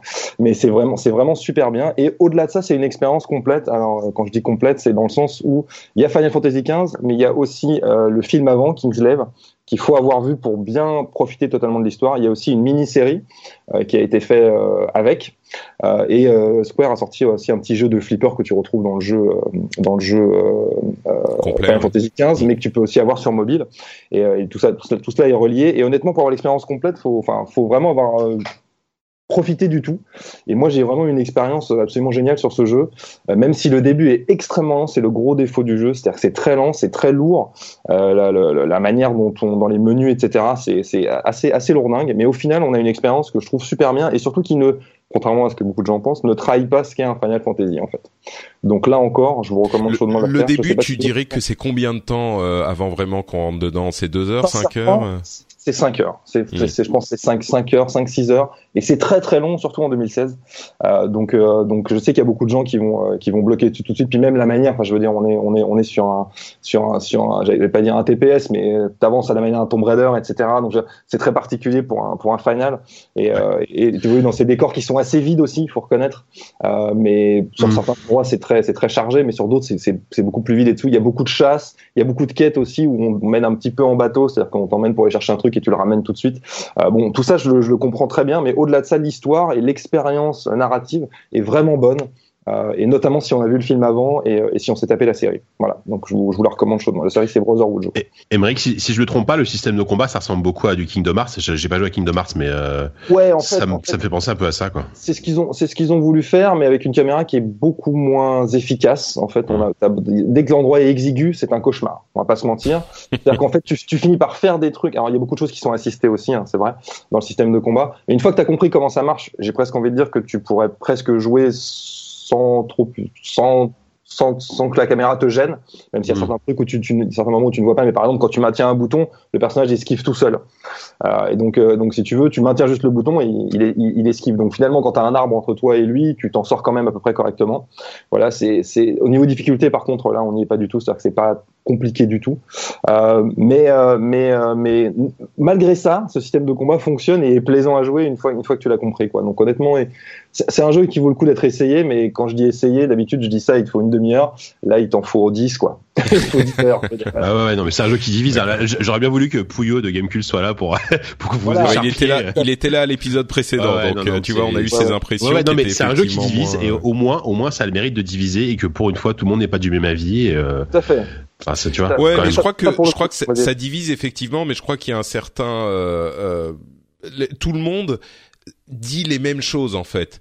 Et, Ouais. et ceux qui aiment pas disent ah ouais ça ça m'a beaucoup gêné. Ceux qui aiment bien disent euh, alors il y a ça effectivement c'est pas qu'ils vont dire non non il s'est trompé c'est que oui c'est vrai il y a ce problème mais moi euh, j'y ai trouvé du plaisir quand même par d'autres points où je, je suis passé au- au-delà tu vois donc euh, je crois qu'on est finalement sur la même euh, euh, la même description mais mais pas la même appréciation quoi. Et après, après, je répète, il y a, il y a, il y a aussi l'histoire en fait. C'est tout bête. J'allais me dire l'histoire d'un Final Fantasy. Bon, remettons les choses à leur place. On a, on a tous après plus de 30 berges. enfin, J'ai l'impression, en tout cas, euh, euh, ici. Et donc c'est vrai qu'effectivement, euh, si tu pourrais te dire, ça te parle pas. Au final, euh, la relation entre ces quatre gars et d'autres personnages euh, qu'il y a autour, tout l'univers en fait qui a été créé, est vraiment en accord avec avec ce qu'on a dans les finales. Et c'est leurs relations sont vraiment intéressantes quoi. Donc ça, ça vaut ça vaut vraiment le coup de se, de se plonger dans cette histoire euh, parce qu'on va de surprise en surprise, voilà. Et notamment avec avec avec le film et, euh, et la série qui qui introduisent très bien le truc. C'est vraiment une expérience euh, globale et complète, quoi. D'accord. Bon, donc Voilà, voilà. euh, effectivement, l'un de tes jeux préférés de l'année. Ouais, tout à fait, ouais, tout à fait. J'ai vraiment, vraiment bien aimé. Un autre, alors encore plus, beaucoup plus arcade, etc. C'est Forza Horizon 3. Alors euh, pourquoi? Parce qu'il déjà il n'y a pas de concurrent. Donc en termes en termes de jeu de bagnole arcade, je trouve qu'il n'y a pas de, il y a pas de, il y a pas de truc équivalent aujourd'hui. Ouais, et puis acclamé qui- aussi, euh, lui aussi par la critique, on en parle souvent. Voilà. euh, c'est vraiment clairement. une réussite, quoi. Donc euh, donc c'est vraiment c'est vraiment super. Bah voilà, c'est le c'est le c'est le c'est le c'est le jeu en monde ouvert dont, dont j'ai toujours rêvé. Alors Forza Horizon 2 était déjà très très bien de ce côté-là. Euh, là là vraiment on a un jeu qui est techniquement irréprochable euh, avec des différences de conduite incroyables sur les bagnoles de base, sachant que tu peux customiser entièrement tes bagnoles comme tu peux le faire dans un mode Forza Motorsport. Donc ça modifie là encore la la, la, conduite. Alors, il y a évidemment quelques trucs classiques. hein. Il y a des il y a des, choses dans lesquelles que tu percutes qui ne bougent pas, genre certaines euh, barrières, etc. Donc ça peut choquer euh, à certains moments, surtout dans un jeu en monde ouvert. Mais pour autant, c'est gigantesque en termes, en termes de bagnole, en termes de contenu, c'est énorme aussi. La manière dont le jeu est construit, où tu évolues dans le jeu en passant de festival en festival, euh, est, est- est- super intelligente. Il y a des challenges dans tous les coins. Enfin bref, t'as l'impression d'être euh, c'est le GTA du jeu de bagnole. Enfin, je sais pas si vous voyez ce que je veux dire, mais c'est un peu c'est un si, peu si, ça. ouais. Mm. Voilà, et c'est et c'est extrêmement bandant et kiffant. La conduite est, est- peut être. Tu peux jouer en arcade ou tu peux jouer de manière super subtile. C'est vraiment à ta convenance et euh, en fonction des difficultés que tu, tu y mets. Le système de drive atar est toujours aussi intelligent parce que le fait que tu crois tu croises des, des ghosts en fait de de, de enfin des, des émulations pardon de de, de, ta- des- tes potes de ta liste d'amis euh, et tu tu les fights constamment pour battre des records etc. Bref, ça ça réinvente pas euh, la roue, mais parce qu'on l'avait déjà vu dans Forza Horizon 2, mais c'est c'est l'aboutissement en fait. Et très franchement, c'est un jeu qu'on qu'on peut pas rater si on aime si on aime la conduite. Arcade a priori est un peu plus subtil si on si on prend le temps d'aller en profondeur. Voilà. Euh, et puis on va terminer avec deux, enfin terminer non j'ai encore deux. J'ai Dark Souls 3 et je pense que JK tu me rejoindras là-dessus. euh, très honnêtement c'est je vais, je vais, Oui, je vais grave. pas je- voilà tout, tout le monde a tout le monde a déjà dit plein de trucs sur Dark Souls c'est sorti il y a déjà un petit bout de temps donc donc moi je vais dire que c'est sûrement le jeu le plus gratifiant auquel j'ai joué cette année parce que parce que c'est autant hyper frustrant parce que quand tu quand tu te fais déglinguer bah évidemment tu, tu ça te coûte très très cher Mais quand t'arrives à éclater un boss, c'est ce genre de jeu où tu, tu vas revenir dix fois sur un boss, tu vas te mordre les, la peau des, voilà, du, de là où j'ai le vêtement. Et, euh, et en fait, du coup, et au, et au final, quand tu arrives à battre ce boss, c'est juste, c'est une libération parce que tu as réfléchi, parce que parce que parce que tu as monté des des, des, des, des, des compétences et des, des, équipements, etc. qu'il qui, qui fallait pour, tu as trouvé ce qu'il fallait pour pouvoir avancer. Et honnêtement, c'est ultra gratifiant. Donc, si vous voulez prendre votre souffrir et après avoir une vraie libération, c'est un, un jeu qui est incroyable pour ça. ouais, je crois que c'est vraiment spécifique. Bon, on en avait beaucoup parlé euh, au moment de la sortie de Bloodborne, euh, qui est euh, évidemment un Dark Souls-like, et moi j'avais fait une plongée dans dans ce truc pour voir si c'était pour moi. J'en ai conclu que c'était pas pour moi, mais au moins maintenant je comprends de quoi il s'agit. Mais mais ouais, c'est c'est bon, bref, enchaînons. voilà, et le et donc le, le dernier, alors je vais un petit peu surprendre, en fait, c'est un jeu qui date de 2014, mais rassure-toi, Patrick. Ah, que se passe-t-il Que se passe-t-il Tu sais, c'est euh, comment s'appelle cette émission où tu on te fait la surprise de ramener des gens que tu avais connus il y a longtemps C'est un peu ça. C'est un peu c'est ça. sacrée soirée, non Sacrée soirée. Eh ben là, on est on est dans le Champs Élysées, sacrée soirée. On est vraiment. Euh, oh, on est loin là. Avec les blocs 90 en plus. C'est ça. Bref, donc c'est This War of Mine, The Little Ones. Euh, qui est en fait un. Je sais pas si vous voyez ce que c'est que This, This War of Mine. Oui, bien, sûr, bien sûr, tout à fait. Voilà, donc euh, donc c'est un jeu de survie en fait euh, qui est vu de, de, profil comme un comme un platformer si vous voulez. Et euh, c'est c'est donc là on joue les enfants en fait dans cette dans cet épisode là en fait. c'est eh, si, si on pensait que This War of Mine c'était déjà assez glauque, en plus tu joues les enfants dans la dans la ville dévastée par la guerre. Exactement, c'est ça. Et, et très, honnête, très, très, très honnêtement, c'est déjà le premier, enfin War of Mine de base est à faire parce que si vous aimez les jeux de survie. C'est un jeu qui se découpe en deux phases en fait. En gros, le jour vous vous, vous occupez de votre baraque et vous essayez d'éviter, euh, enfin de votre euh, refuge plutôt, et que vous essayez de pas vous faire déglinguer par euh, par des gars qui viennent alors que c'est la guerre autour de vous, etc. Donc il y a évidemment une notion de survie par rapport à ça. Et la nuit, vous sortez, vous allez dans certains lieux et vous essayez de récupérer de la nourriture, des, des outils, des ustensiles, etc., des matières premières pour pouvoir survivre euh, dans cette ville en guerre. Très honnêtement, c'est un des jeux qui m'a le, le, plus touché aussi parce que les personnages en fait qui sont random, c'est-à-dire qu'en fait tu les, c'est pas toujours les mêmes lorsque tu lances une partie.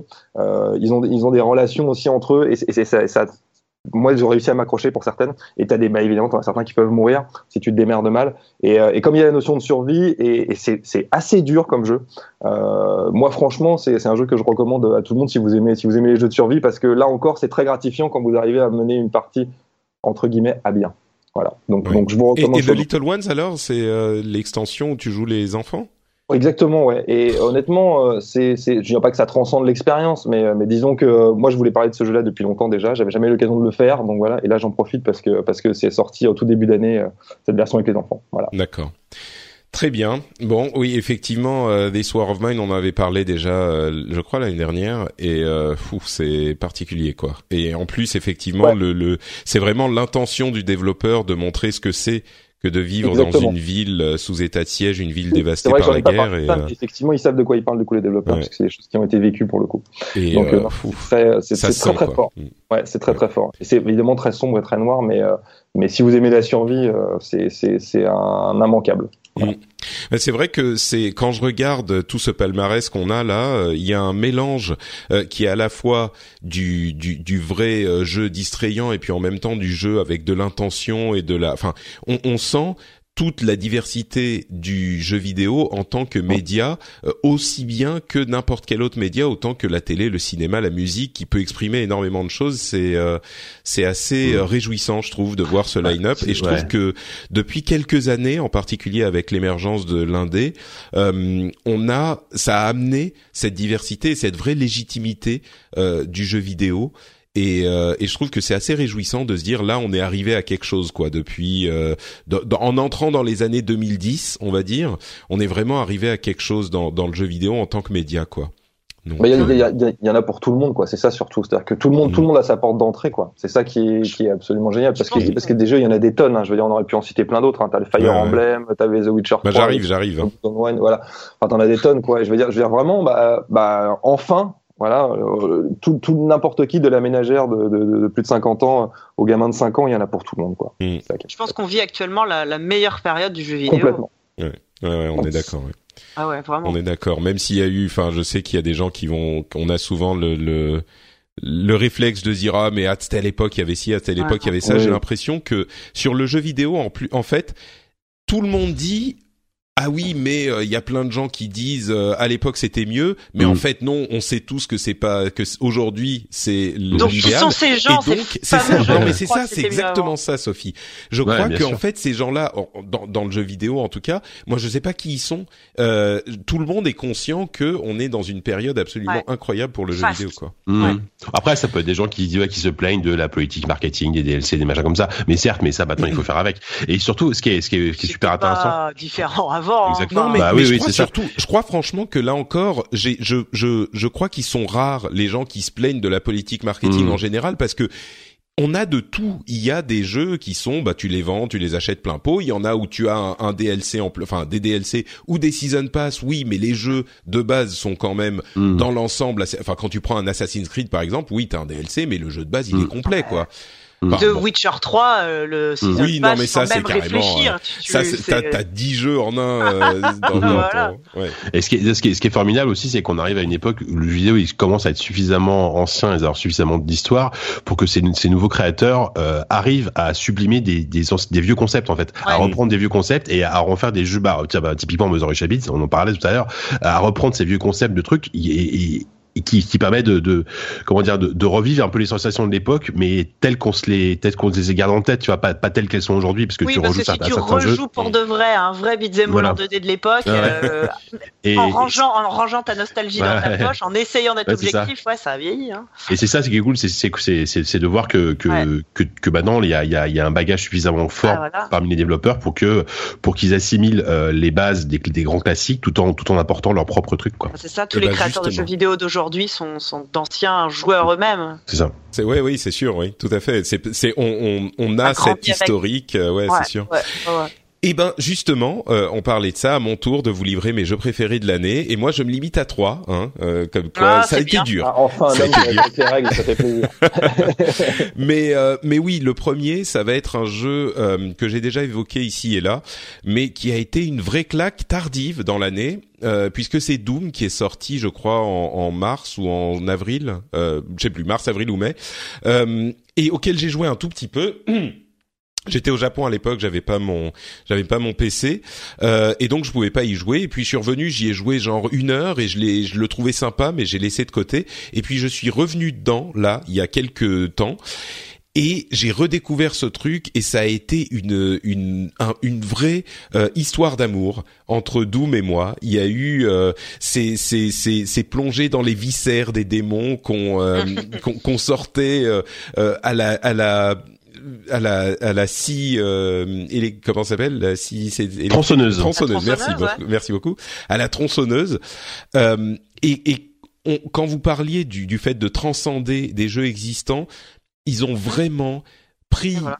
ce qu'était Doom à l'origine et ils se sont dit comment est-ce qu'on peut amener ça dans l'ère moderne du jeu vidéo, dans le jeu vidéo d'aujourd'hui? Et ils ont réussi avec un brio invraisemblable. Euh, c'est un jeu qui est euh, qui, qui vous amène justement cette satisfaction absolument viscérale, c'est le cas de le dire littéralement et figurativement.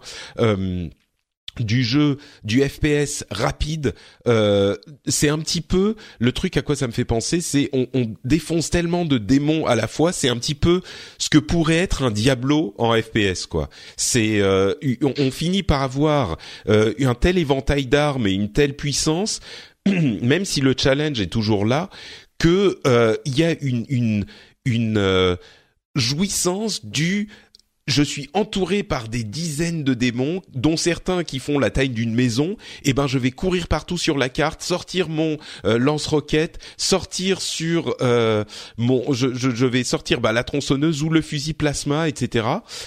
Et je vais euh, réussir dans cette arène un petit peu vieux jeu dans le FPS à euh, m'en sortir et ce système de euh, active machin, je sais même plus comment ça s'appelle, mais les glory kills, voilà. Ce système de glory kills où on, il faut plonger dans l'action au moment où on commence à être un petit peu en difficulté au lieu de se, se de fuir et de se planquer pour que la vie remonte euh, là c'est tout le contraire. Il vous encourage à aller justement au cœur du du, du bordel et de la masse de démons pour euh, vous vous euh, pour faire ces glory kills hyper satisfaisants et qui vont vous remonter euh, un petit peu votre vie et vos vos votre euh, équipement avec encore euh, un point supplémentaire qui est ce, cette honnêteté intellectuelle euh, des développeurs qui vous disent nous on fait pas du jeu genre euh, où on vous tient par la main, on va vous expliquer non pas avec des séries de textes mais avec le jeu lui-même et il y a ce, cette première scène où euh, vous êtes donc le, le marine, le Doom Marine et vous avez sur votre écran d'ordinateur un truc qui vous explique les, la manière dont fonctionne le jeu et là le Doom Marine il attrape l'écran, il lui met un gros coup de poing dessus, il l'explose, il l'arrache et il le jette par terre. C'est vraiment les développeurs du jeu qui vous disent ce jeu, vous allez y jouer, vous allez pas euh, essayer de comprendre ce qui se passe avec des, des, explications. Vous allez jouer et vous, on va vous mettre dedans et vous allez comprendre et vous allez y prendre du plaisir. C'est une réussite totale à mon sens. C'est une réinvention de Doom qui a ce, ce mélange parfait entre nostalgie et euh, et, euh, euh et, et comment dire plaisir moderne de, de, de jeu de jeux vidéo euh, d'aujourd'hui, euh, un succès euh, absolu, moi je trouve. Euh, oui, quelle ode Non, non, on est, on est, moi je suis, non, non, mais je suis complètement d'accord. Enfin, moi c'est, c'est pareil. C'est et puis c'est encore plus fort que c'était un jeu qu'on n'a pas du tout vu venir. Il y a, parce qu'il y, y, avait aucune hype autour du jeu. Enfin, il y avait en disant bon ouais, ça a l'air mousse. Ce qu'on avait vu, c'était pas terrible. Euh, le, le, multijoueur, la, bêta, bon, le multijoueur est pas très bon, mais c'est pas grave parce que ça, c'est un jeu solo avant tout et qui, qui est même assez long. Hein. Je crois que la campagne solo, tu l'as fait en 15, ça une quinzaine d'heures pour une campagne solo de FPS. C'est plutôt ouais, peut-être 12-13 heures. Plutôt, ouais. plutôt, plutôt, plutôt, très bon quoi.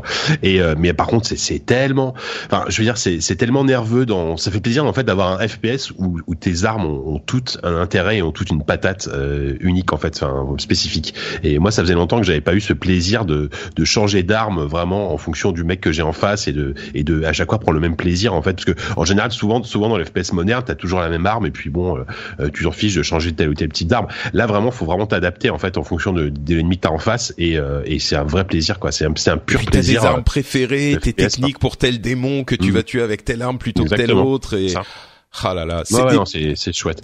C'est chouette. Après, je, je trouve que le jeu, alors j'ai adoré, hein, mais je trouve que le jeu se termine au bon moment parce que il y a un petit côté qui commence à un poil euh, trop plein et répétitif vers la fin, euh, parce que parce que la structure du jeu est globalement toujours la même. T'as des couloirs, des couloirs, des couloirs, une grande arène où t'as où tu dois affronter pendant 10 minutes des vagues d'ennemis, puis des couloirs, des couloirs, des couloirs. Bon, ça c'est c'est très schématisé, mais c'est un peu ça. À la fin, c'est un petit peu too much et à la fin, tu commences un peu, je commence un tout petit peu à saturer et je trouve mm. que le jeu, la fin arrive au bon moment parce que au bout d'un moment, ça aurait été commencé à devenir abrutissant dans le sens où euh, un, peu un peu chiant même. Ouais, moi moi j'ai trouvé qu'il était effectivement, je trouve qu'il se termine au bon moment, mais j'ai beaucoup aimé la progression parce qu'au début c'est plein de couloirs, c'est surtout des couloirs, euh, et dans la deuxième moitié, on va dire, tu as tu tu es transporté dans ces grandes arènes, euh, en partie dans quand tu vas en enfer, et puis il y a les les, les autres quand tu reviens également. Et il y a ces grandes arènes où c'est vraiment genre on t'a préparé pendant tout le jeu, on t'a appris à jouer et maintenant voilà amuse-toi quoi. Maintenant c'est euh, le c'est Disneyland euh, et mm. c'est le Disneyland des démons tu vois et euh, mm. et on te met dans cette immense arène avec euh, tous ces on parlait de de, de jeux comme euh, Dark Souls soit et ce genre de trucs c'est et, et, finalement, c'est pas du tout aussi violent, mais c'est la même idée, c'est-à-dire qu'on va t'apprendre à jouer. Si on te mettait dans cette situation euh, au début du jeu, tu, tu pourrais jamais survivre deux secondes, quoi. Alors que là, à au fur et à mesure, on t'a appris à dealer avec ces situations et on te met dans une version extrême de cette situation. On dit, bah, démerde-toi. Voilà, t'as tes armes là, tu fais ce que tu veux, mais il faut que tu tues tout ce qu'on te met sur la gueule. Et c'est vraiment, il euh, y en a, c'est, c'est pas facile, quoi. Donc, euh, donc, mmh, c'est exactement ça. Il, m'a beaucoup, beaucoup plu, quoi c'est une progression qui est, qui, est, qui est, hyper naturelle et tu apprends finalement de toi-même en fait. Il y a, pas de bah, comme tu disais et puis même au niveau du scénario c'est génial parce que pareil encore une fois dès, dès commence à avoir une voix off qui parle déjà les cinématiques durent pas. Enfin les cinématiques les dialogues qu'il peut y avoir durent pas plus de 20 secondes et puis il y a plein de moments où le où le mec tabasse tabasse une radio parce qu'ils sont ils sont tables dessus raconte l'autre Moi, tout ce que je veux, c'est, c'est buter du démon. Et, enfin, ils ont vraiment compris ça, les, les, les gars de faire Et ça, c'est, c'est super. Mm. Ouais, ouais. Donc euh, maintenant, pour le coup, tu vois, Doom, qui était une série que dont j'attendais plus rien depuis un moment, avec le 3 qui était marrant, mais enfin vraiment différent. Euh, là, pour le coup, s'ils en annoncent un nouveau, je vais me jeter dessus, quoi. C'est ouais, ouais. une grosse réussite. Et, je, je, encore une fois, si vous aimez le, le gros métal qui tâche euh, bien, bien speed, la, la BO est, est, assez, est très très cool. C'est sûr. Ouais. Euh, deuxième jeu préféré de l'année, Inside. Euh, alors là, on parlait de, de de petits jeux indés. Euh, difficile pour moi de ne pas l'évoquer. C'est un jeu que j'ai découvert, bah, j'en parlais grâce aux, Game Awards euh, pour lesquels il était nominé comme euh, jeu de l'année. Donc je vais pas en faire des tonnes, j'en ai déjà parlé il y a pas longtemps. Mais Inside, petit jeu indé par les développeurs de Limbo, c'est Playdead si je ne m'abuse, et qui est le bah, bah c'est Limbo version vers, là encore j'utilise beaucoup le mot sublimé, mais c'est Limbo encore sublimé. une, une expérience émouvante, euh, enchantante dans le sens noir et sombre du terme, mais quand même euh, un truc euh, qui était complètement inattendu pour moi et un, jeu qui raconte des choses, qui vous fait passer des émotions avec rien, avec quatre décors, avec un gamin qui court vers la droite. C'est une sorte de, ça pourrait presque être un, runner, tu vois. et puis surtout des, des parties puzzle, mais cette plongée dans cet univers euh, genre euh, dystopique euh, étrange dont on sait pas grand chose mais qui réussit à nous toucher quand même c'était un vrai voyage pour moi. 5-6 heures de jeu peut-être. Des puzzles assez simples pas trop trop punitifs. Une fois qu'on comprend on pense qu'on est intelligent. C'est la caractéristique de ces de ces bons puzzles.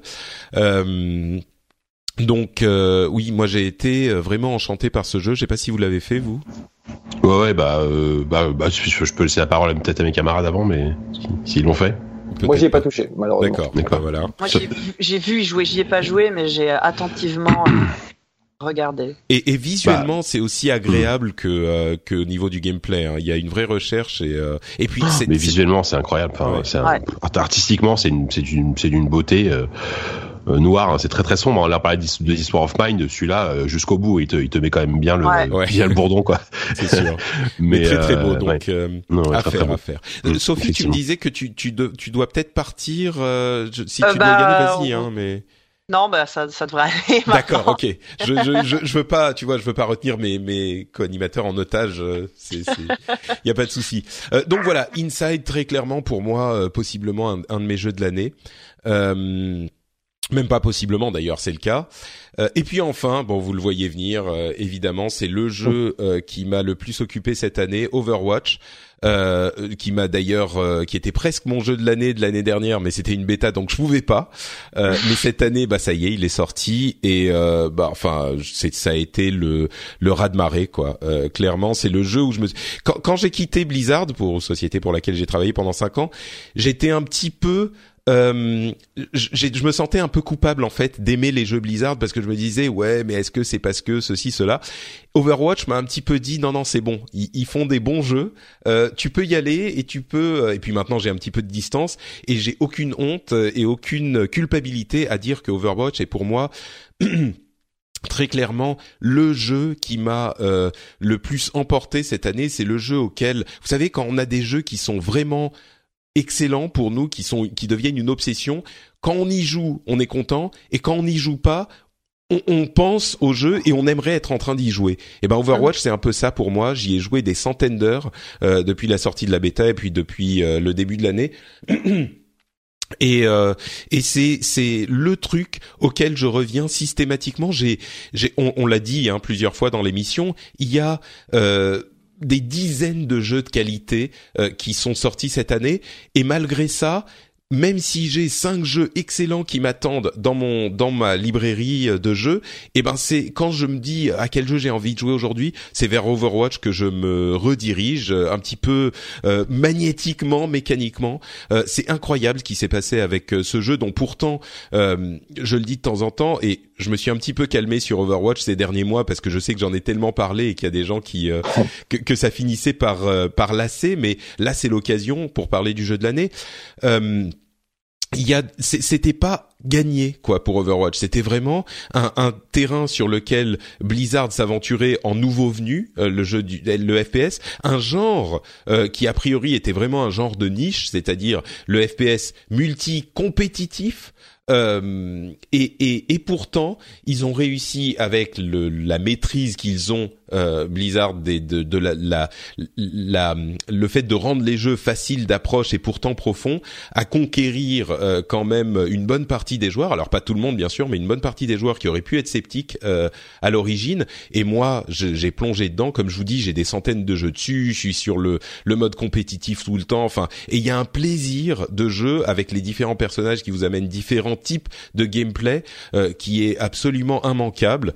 et alors, je sais que là, je, je parle à une audience qui est pas forcément convaincue par le jeu, donc je, je, je me je pense que c'est pas représentatif de de euh, du marché parce qu'il y a quand même un succès du jeu qui est plus à, à, à démontrer. Mais euh, mais pour moi clairement ça a été une une claque totale. Euh, possiblement la plus le plus gros plaisir de jeu depuis je sais pas, peut-être. Enfin, bon, j'allais dire depuis euh, World of Warcraft, mais c'est peut-être depuis Hearthstone. Alors, je parle que de jeux Blizzard, mais je suis visiblement client de leur euh, de leur euh, méthode de, de développement. Mais pareil sur Hearthstone, j'y passais toutes mes journées pendant peut-être un an. J'ai fait que ça pendant sans m'arrêter. et ben là, pareil, je sais pas ce qu'ils mettent dans leur jeu comme sauce qui fonctionne avec moi, mais, mais clairement ça marche. Hein. Ils sont pas mauvais, Blizzard. Mais moi, j'y joue pas à Overwatch, mais j'ai mon camarade de bureau Sylvain alias Oupi qui joue quasiment tous les midis. Et euh, moi j'aime regarder, c'est un jeu que j'aime regarder. C'est marrant ça. Il euh, y, a, plein de jeux auxquels je, n'aime pas forcément jouer, mais que j'aime beaucoup regarder. Overwatch en fait partie. Et, euh, et, j'en, apprécie les, mécaniques et, je trouve ça effectivement, bah, comme tous les jeux Blizzard d'ailleurs, tout à fait, tout à fait réussi. ils savent ils savent prendre les, les ingrédients euh, qui font que, que, que t'accroches et que, et que oui, t'as envie d'y jouer encore et encore. Euh. C'est clair. C'est très bon. Mm. Moi j'aime bien, j'aime bien, euh, je l'encourage à jouer pour qu'il débloque des nouveaux costumes. J'adore le cara design du jeu, vraiment. C'est vrai. Bah, c'est un truc qu'on peut évoquer aussi. Euh, le, le, tout ce qu'il y a autour, c'est-à-dire les personnages en eux-mêmes, et puis les leur histoire qui ils ont dit euh, depuis le début qu'ils voulaient raconter l'histoire comme il n'y a pas de solo, ils veulent raconter l'histoire par d'autres médias et il y a donc les BD, les machins et surtout euh, les, les, les films d'animation qui sont euh, extrêmement réussis là aussi, avec celui sur Bastion, dont je suis sûr que la plupart des auditeurs l'ont vu, mais qui pour le coup on parlait d'émotion. il y a une une vraie émotion qui passe avec ce, ce robot qui a rien quoi, qui a une lumière qui, qui clignote rouge ou, ou bleu et des petits des sortes de piaillements d'oiseaux euh, qu'il essaye de reproduire. Euh, et, et, et, beaucoup de gens qui ont été euh, victimes de, de je sais plus comment ça s'appelle en français le PTSD le Ouais, syndrome traumatique post non post traumatique syndrome post traumatique c'est ça exactement. Euh, qui disait qu'ils ont vu ce, ce, ce, film et que ça leur a ils ont trouvé que ça retranscrivait exactement le genre de, de, de symptômes dont ils étaient victimes. Enfin et puis le l'humour des enfin bref.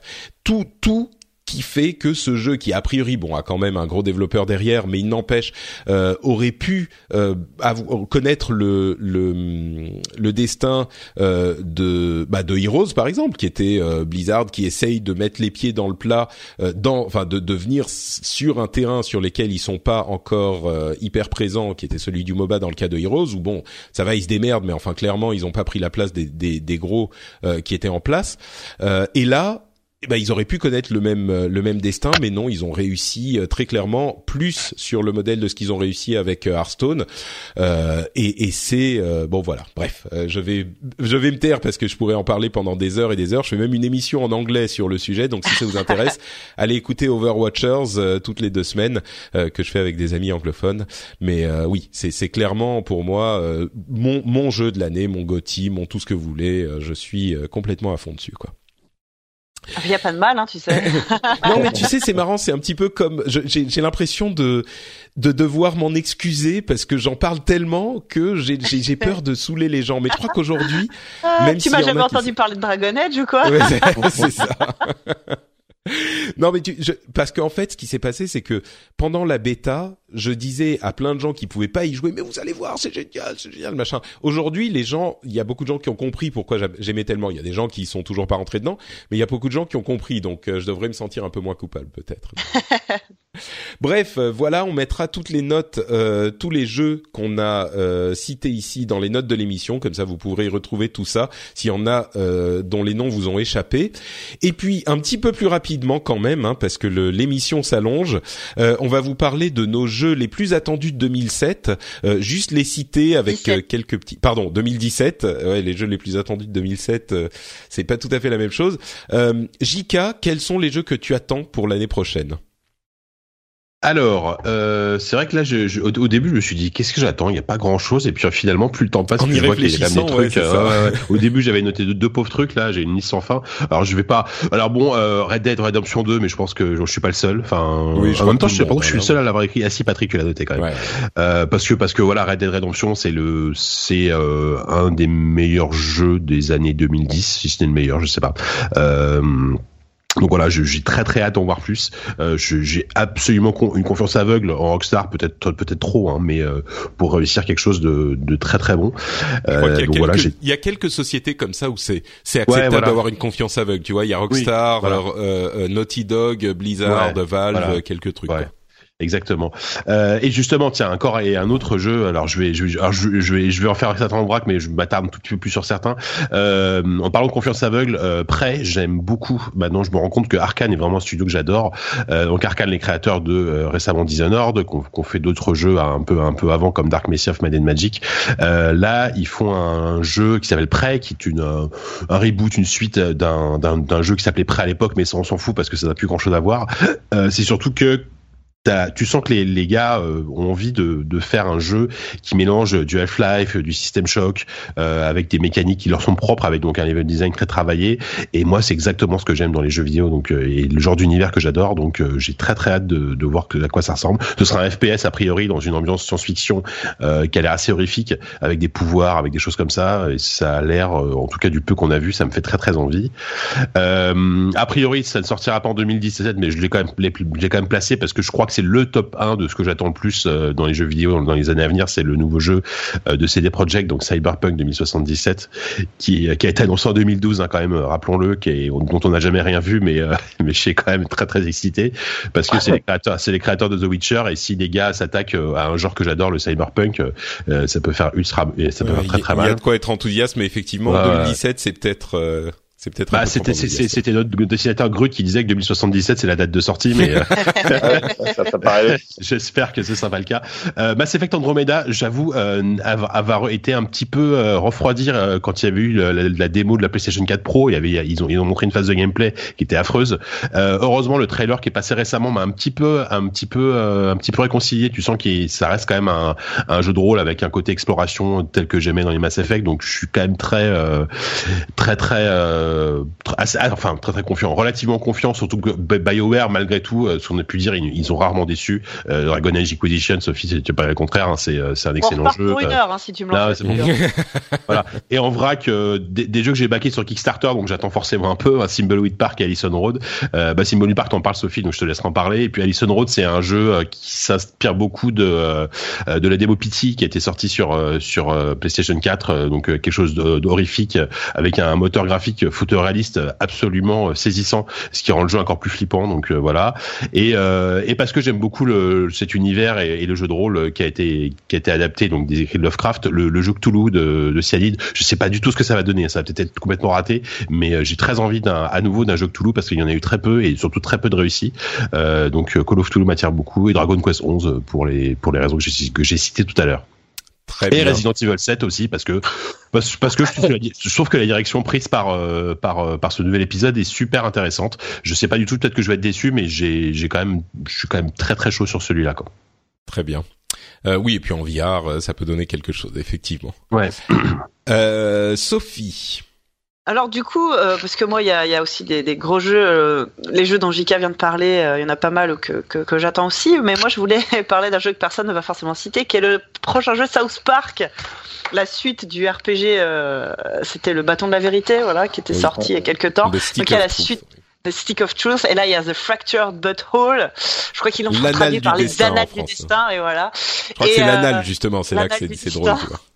Et parce que ça parle des fesses.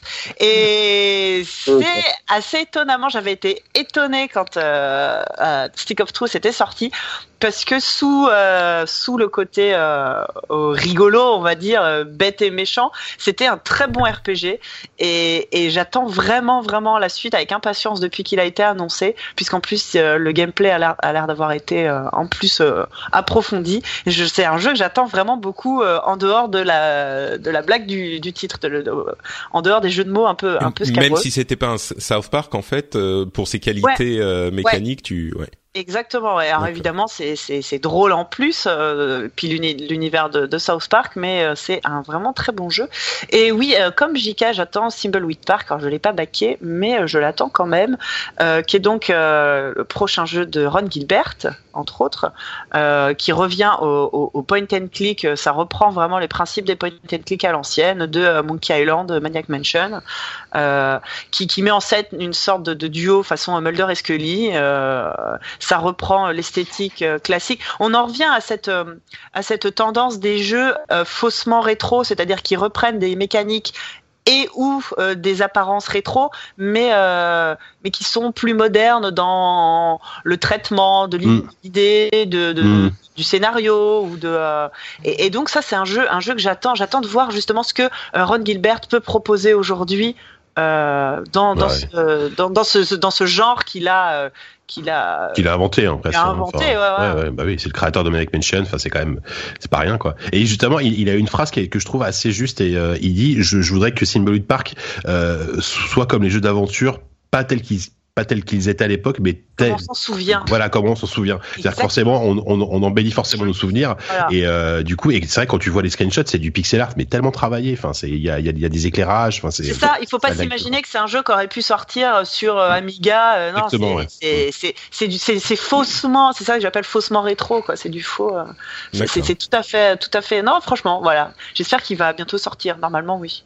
Okay. Ça, doit, ça, doit, sortir au premier trimestre, je crois. Il a été repoussé. Euh, il devait sortir cette année, puis finalement, voilà. Ouais, on en parlera sûrement dans un ZQSD, ça j'imagine. J'espère.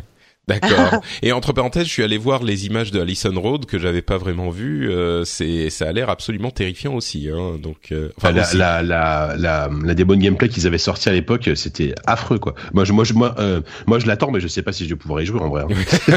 ça va faire trop peur. Ça, moi, moi, moi, je suis déjà comme ça sur Resident Evil 7, hein, donc. Euh, ouais, c'est, voilà, un petit peu le même. Euh, ouais. ouais.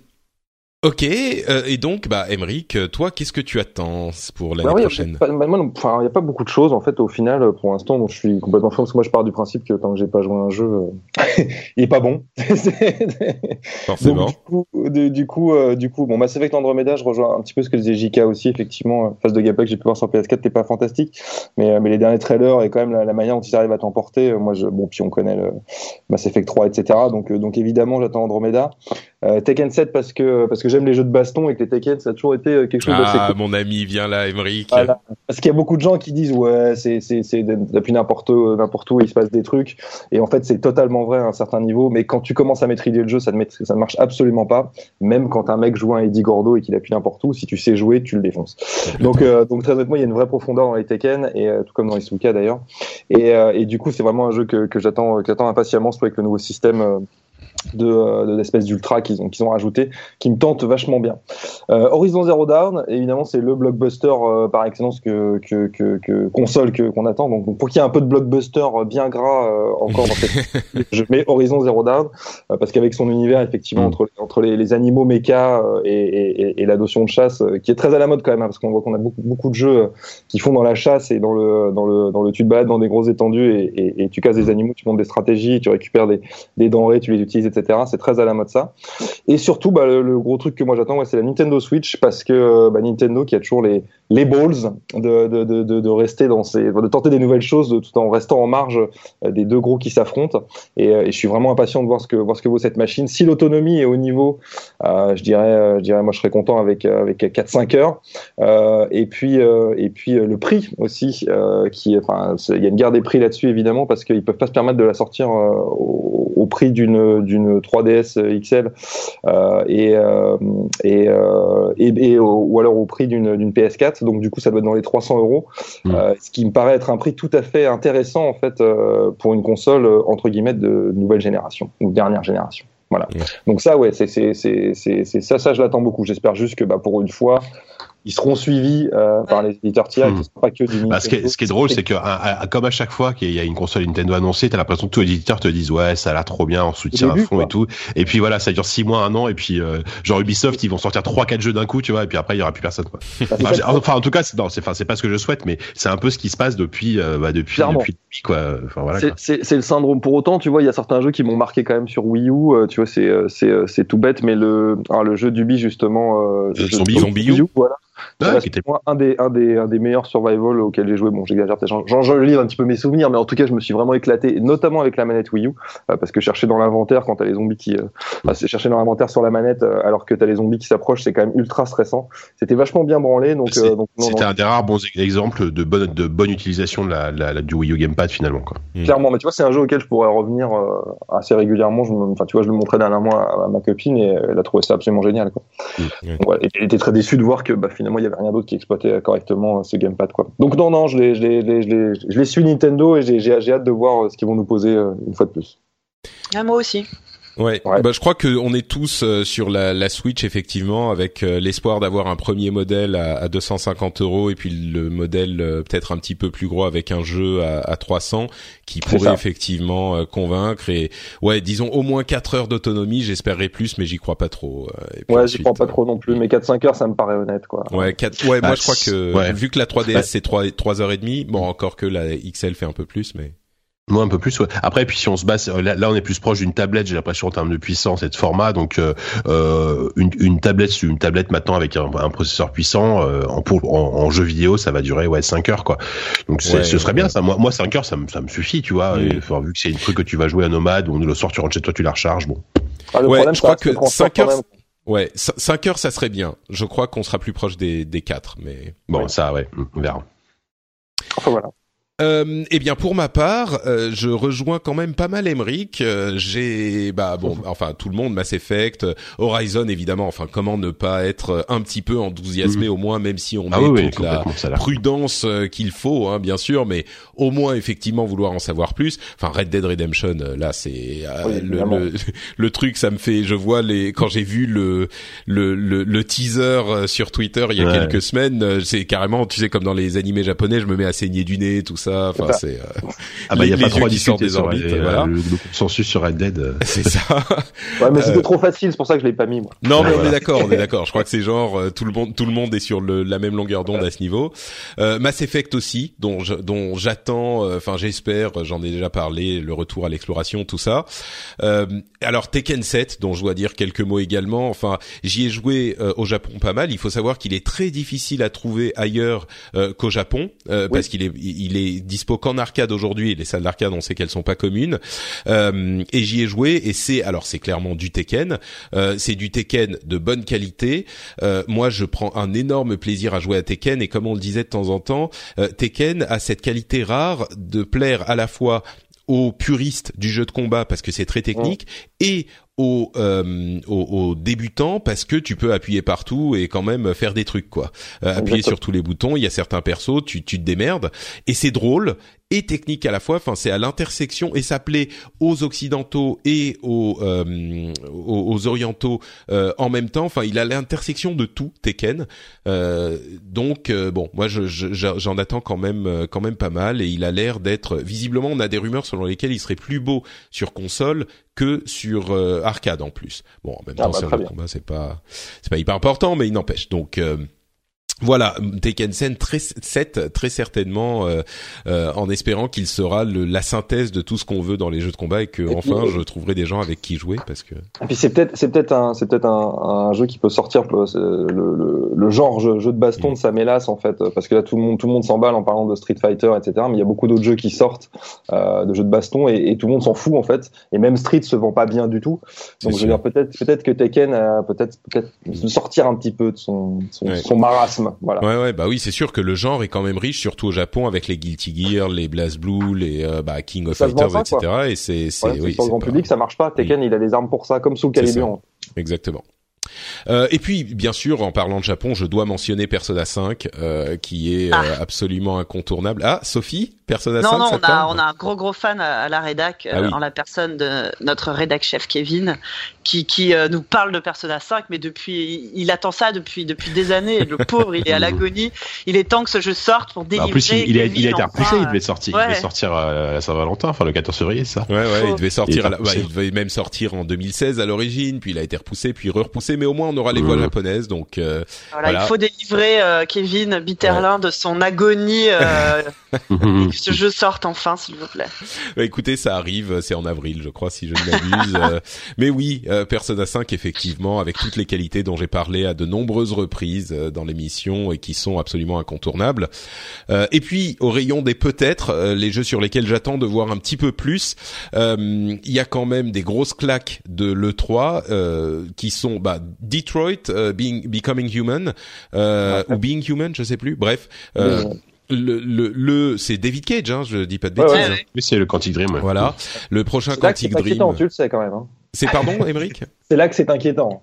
Oui, Avec non mais avec, Ah, j'aime Je me demandais qui allait troller en premier. Voilà, ça, donne- ça donne envie, hein, ça donne envie, mais des fois le résultat est pas là, hein, tu le sais. hein. disons que on se dit peut-être que la troisième fois sera la bonne. euh, Oui, ça, donc voilà. euh, bon, mais mais il y a quand même effectivement euh, quelque chose euh, de de de- d'intrigant euh, avec ce jeu, avec ce qu'on en a vu, hein, qui qui nous dit rien sur le jeu lui-même, mais euh, qui nous décrit une ambiance, quelque chose. Euh, donc à voir. C'est pour ça que je l'ai mis dans les peut-être. Euh, Days Gone, évidemment. Enfin Days Gone, euh, qui est euh, qui était une la claque de cette de cette enfin l'une des claques de cette 3 de la conférence Sony qui là Ouais. encore on sait pas grand chose sur le jeu mais qui a l'air intrigant intéressant super beau etc euh, pardon quelqu'un était en train de dire quelque chose? Euh, Non. j'allais vas-y. dire. Non, mais vas-y, vas-y. je- Après, je le dirai après. D'accord. Euh, et enfin, God of War, euh, qui a l'air, alors là pour le coup, qui est une promesse absolument euh, énorme, mais vraiment, enfin la promesse d'une génération, je crois. Euh, non pas parce que c'est God of War, mais parce que ça a l'air d'être un jeu God of War qui pourrait euh, nous dire à nous joueurs qui jouons depuis des décennies, euh, on peut reprendre l'esprit d'une série et euh, la faire évoluer avec nous et la faire euh, gagner en maturité euh, en, en faisant quelque chose qui soit justement le jeu vidéo euh, moderne d'aujourd'hui, qui a un propos, qui a une narration, euh, qui, qui devient quelque chose peut-être d'un petit peu plus sérieux en gardant ses côtés, bah parce que God of War sera toujours God of War et euh, ça sera toujours euh, j'explose des, des des dizaines de monstres avec mes mes mes Chains of Olympus machin. Euh, mais en même temps en ayant un propos un petit peu plus adulte, euh, contrairement en fait à ce que font tant de séries euh, qui ne font que refaire depuis dix ans la même chose parce qu'ils sont prisonniers de ce qu'ils sont en fait. Les, les séries, je pense évidemment à euh, l'autre série qui était emblématique de la console d'en face, c'est-à-dire Gears of War, euh, pour lequel Gears of, Gears of War 4 a été bah, un bon Gears of War, mais quand même euh, dans la peut-être trop Gears of ligne War, droite. ça. Voilà, c'était ça n'était que Gears of War et on espère que God of War euh, pourra euh, euh, justement nous montrer qu'il est possible de garder cette propriété intellectuelle sans rester enfermé euh, trop strictement dans ce que ce que sont ces jeux-là. Euh, donc je cite Gears of War, mais on pourrait en, citer plein. hein, ils sont tous comme ça. Donc euh, donc j'espère et, et c'est un peut-être parce qu'on n'en a pas vu assez encore pour juger, mais il y a un gros gros espoir euh, sur God of War quoi. C'est- surtout la, la, la marque de fabrique de Sony aussi parce que euh, ils, ils aiment beaucoup euh, miser sur leur narration avec avec justement je sais pas des Uncharted, des, des The Last of Us, des enfin tu vois et c'est un petit peu leur- leur truc aussi donc amener God of War là, sur ce sur ce terrain-là c'est effectivement très intéressant. Mm. Je l'avais pas vu comme ça mais maintenant que t'en parles effectivement c'est c'est bien vu mais Mm. c'est très Sony en fait c'est très dans la démarche de Mm. Sony de de, de dire Mm. on fait nous on fait de la narration tu vois Et, euh, donc euh, donc donc à voir. D'ailleurs, je, te- je remarque que personne n'a cité The Last of Us partout. Alors, je pense que ça sortira Alors, en 2017. bah mais, voilà, euh, c'est ça. Moi, je l'aurais pas cité, euh, mais En Tu- fait je crois tu que vois c'est pour fin 2017 mais faut pas rêver. Ouais, non, je crois pas, je crois pas. Ouais, tu, tu vois, si, si Red Dead Redemption euh, me fait saigner du nez, euh, The Mm. Last of Us partout, c'est mon cerveau qui explose, quoi. C'est euh, Voilà, non, non, mais là, euh, si on arrête les deux, God of War, The Last of Us 2, Cyberpunk dans la même année, euh, c'est bon. non, mais je crois qu'effectivement, il aurait été dans. Enfin, tu vois, il sera dans l'année prochaine et tous les tous les ans jusqu'à ce qu'il sorte. Effectivement, il sera dans mes jeux les plus attendus de l'année suivante. C'est c'est évident. Mais je crois que 2018 minimum et peut-être même plus. Quoi. Mmh. Donc voilà, évidemment la Switch, on en a déjà parlé, mais euh, bon, c'est pas un jeu, mais mais clairement c'est une de mes attentes. Et puis là, ça arrive quoi. C'est et c'est ça qui est un petit peu fou quoi. C'est que là, on a quand même plein de jeux qu'on attend énormément. Il faut se rendre compte que euh, dans les trois mois qui viennent, euh, il y en a genre la moitié qui seront disponibles, quoi. ouais il y aura euh, bah, Tekken, euh, Mass Effect, Horizon qui sort quoi. Il arrive. Euh, enfin, il y en a, il y en a plein. Euh, Dragon Quest, bon peut-être pas en Occident, mais ça sort bientôt. Resident Evil 7, Persona 5 qui arrive très peu de temps après. Je sais pas quand sont, quand sont prévus vos jeux Kickstarter là, mais ça arrive aussi.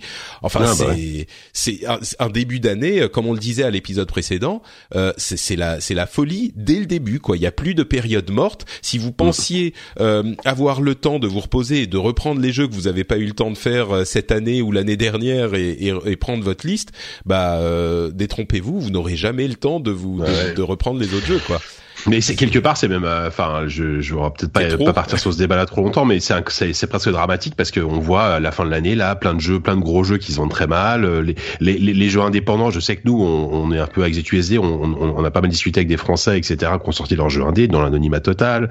Euh, le, en fait, c'est c'est bien, mais c'est en même temps c'est un cadeau empoisonné parce qu'il y a tellement de jeux qui sortent, il y a tellement de qualité maintenant que pour arriver à se démarquer, bah, c'est très très compliqué quoi.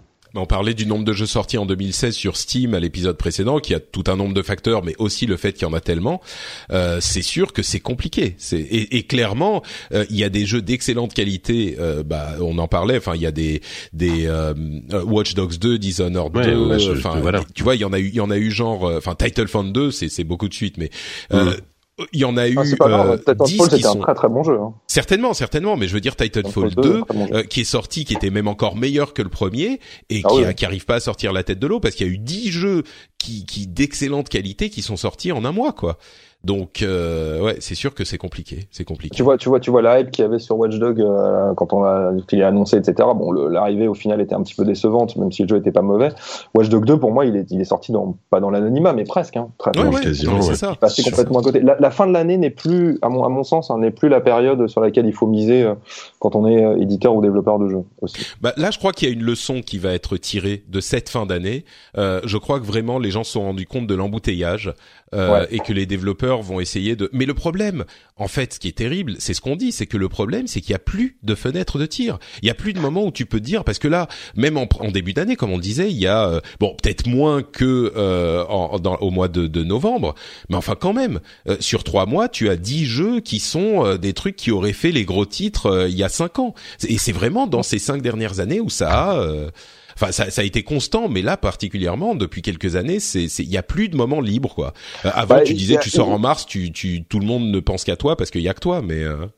Oh, encore, encore, je pense, janvier, février, mars, ça, ça, reste encore la meilleure fenêtre de tir. Non, mais enfin, regarde, oui, peut-être, mais comme je te disais, Mass Effect Andromeda, Horizon Zero Dawn, Tekken 7, euh, Resident Evil 7, enfin, il y a, il y a, il y a ouais, du mais, monde, quoi. mais, je suis d'accord, mais dans la tête des gens à la fin de l'année, si tu veux, c'est parce qu'il faut bien comprendre qu'il y a beaucoup de gens qui achètent quand même un jeu tous les deux mois, ou voilà, et ces consommateurs-là, ils sont, ils sont extrêmement nombreux parce qu'eux, mm. ils rincent leur jeu, ce qui est pas forcément notre cas parce que nous, on a accès à tout. Euh, et, et, et, si tu veux, je pense que quand tu achètes un jeu en janvier ou en février, tu te dis pas c'est mon, c'est mon jeu, euh, c'est, mon jeu de, de, de, de, de jusqu'en, jusqu'en, enfin pour pour la fin d'avril, tu mm. vois. Donc, donc, donc, donc en fait, quand tu quand achètes un jeu en novembre, tu te dis bah c'est le jeu que j'ai acheté à Noël. Et, et peut-être que c'est pour ça que tu n'achètes pas d'autres jeux, tu vois. Alors, que, ouais, alors que peut-être qu'en janvier ou en février, tu vas te dire, bah tiens, j'achète mon jeu de janvier ou mon jeu de février, auquel cas tu peux en acheter quatre jusqu'en avril, tu vois. Donc, euh, donc c'est peut-être ça aussi qui peut, qui peut changer un petit peu la donne. Mais c'est vrai qu'il y a des embouteillages constamment, quoi. C'est, les sorties, c'est monstrueux, quoi. Et, et puis c'est vrai que pour la fin d'année, euh, on a d'autres choses à faire aussi, quoi. C'est tout le monde est occupé, tout le ça monde. Ça dépend. Moi, j'ai pas d'amis, je m'en fous un peu. Ouais, ouais c'est, viens prendre un café, euh, on se lamentera. On dira jouer à Tekken. C'est ça. Exactement. Ah là, mais attends, il faut qu'on se fasse une sorte de tournoi Tekken à un moment euh, quand il sort, quoi. Il faut qu'on fasse un truc. Bon, très bien. Bah écoute, euh, je pense, écoutez, je pense que ça va être euh, la fin de l'émission. Quand même, euh, un petit mot pour dire que le rendez-vous jeu a été sélectionné dans les dans le top 2016 d'iTunes et qu'il était dans les classiques du top 2016 d'iTunes. Alors euh, ça, me fait quand même quelque chose parce que le rendez-vous jeu c'est une émission qui a deux ans seulement euh, et qui est déjà considérée par l'équipe éditoriale d'iTunes comme un classique. Donc euh, un grand merci à eux de m'avoir, enfin d'avoir sélectionné l'émission et de nous avoir à tous qui participons à cette émission mis en avant de cette manière.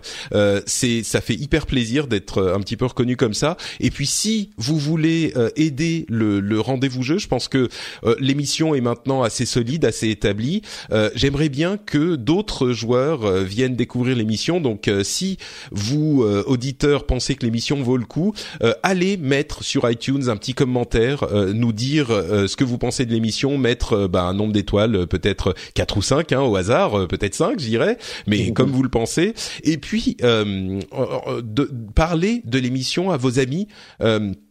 Dites-leur que euh, l'émission est sympa, que vous l'appréciez, euh, que vous pensez que elle, ce qu'elle vous apporte, etc. Euh, sur les réseaux sociaux ou même en, en, en, direct, parce que c'est, je pense que l'émission est suffisante. Elle a son rythme de croisière et c'est le moment pour commencer à, à, recruter des auditeurs. Donc, si vous pouvez mettre des commentaires ou aller commenter en direct, en vrai, avec vos amis, ça serait hyper gentil de votre part. on vous en remercie par avance. Bon, là, c'est pas peut-être pour pas la, meilleure période parce que c'était une émission un peu particulière qui parle pas juste d'actu. Euh, et puis le prochain, je pense qu'on va sauter le prochain épisode parce que euh, c'est la période, enfin, ça sera le, genre le 2 janvier, donc euh, on va sauter le prochain. Mais il n'empêche, euh, c'est le moment de commencer à l'écouter. Voilà, maintenant c'est dit. Et si vous en voulez encore plus, euh, vous pouvez aller chercher les auditeurs, enfin pardon, chercher les animateurs de cet épisode euh, ailleurs sur Internet. Et en l'occurrence, on va demander à nos trois co-animateurs de nous dire où on peut les retrouver, à commencer par Émeric Lallet. Ah bah écoute, euh, écoute, moi maintenant je suis plus dans les dans les arcanes. Euh, euh, je ne publie plus directement d'articles, et par contre on peut me retrouver sur mon channel Twitch assez régulièrement, donc twitch.tv slash où, où, où, je où je fais des lives. Voilà. Super. je parle de jeux pour le coup. Et, et sur Twitter, on mettra les liens vers ton Twitter et comme ça tu pourras rediriger les gens. Super. Merci beaucoup Mimic. Sophie, où te retrouve-t-on?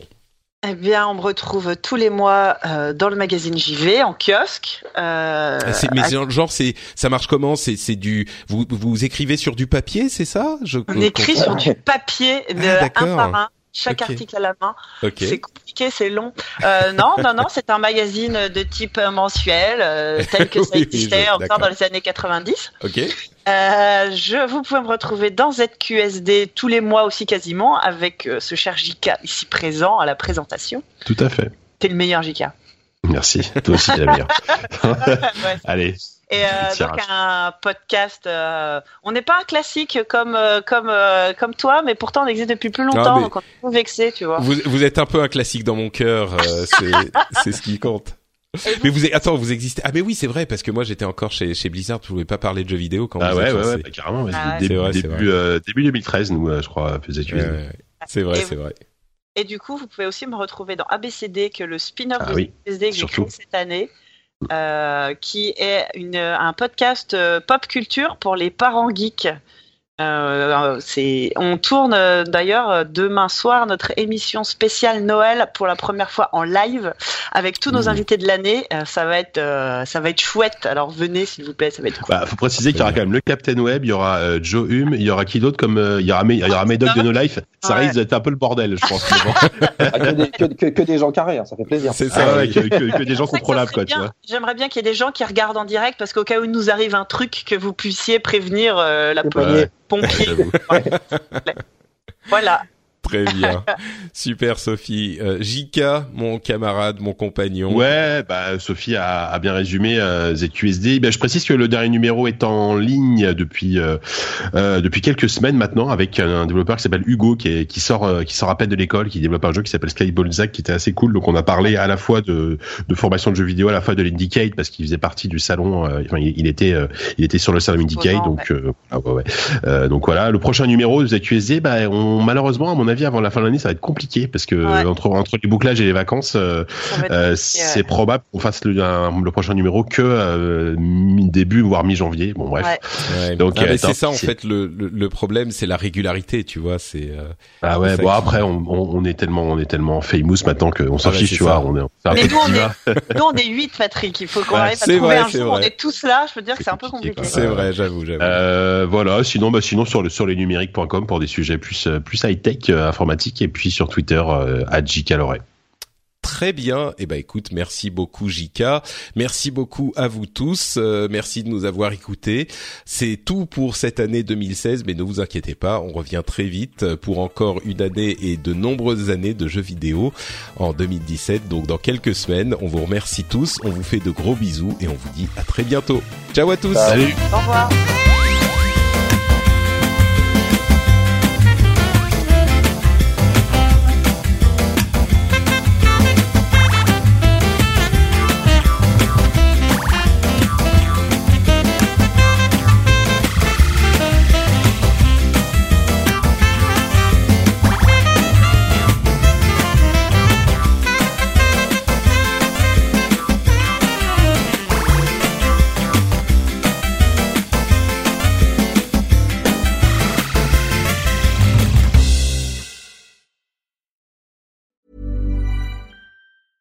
Hi, my name is Danny Pellegrino from Everything Iconic, and I'm excited to talk to you about Club Med.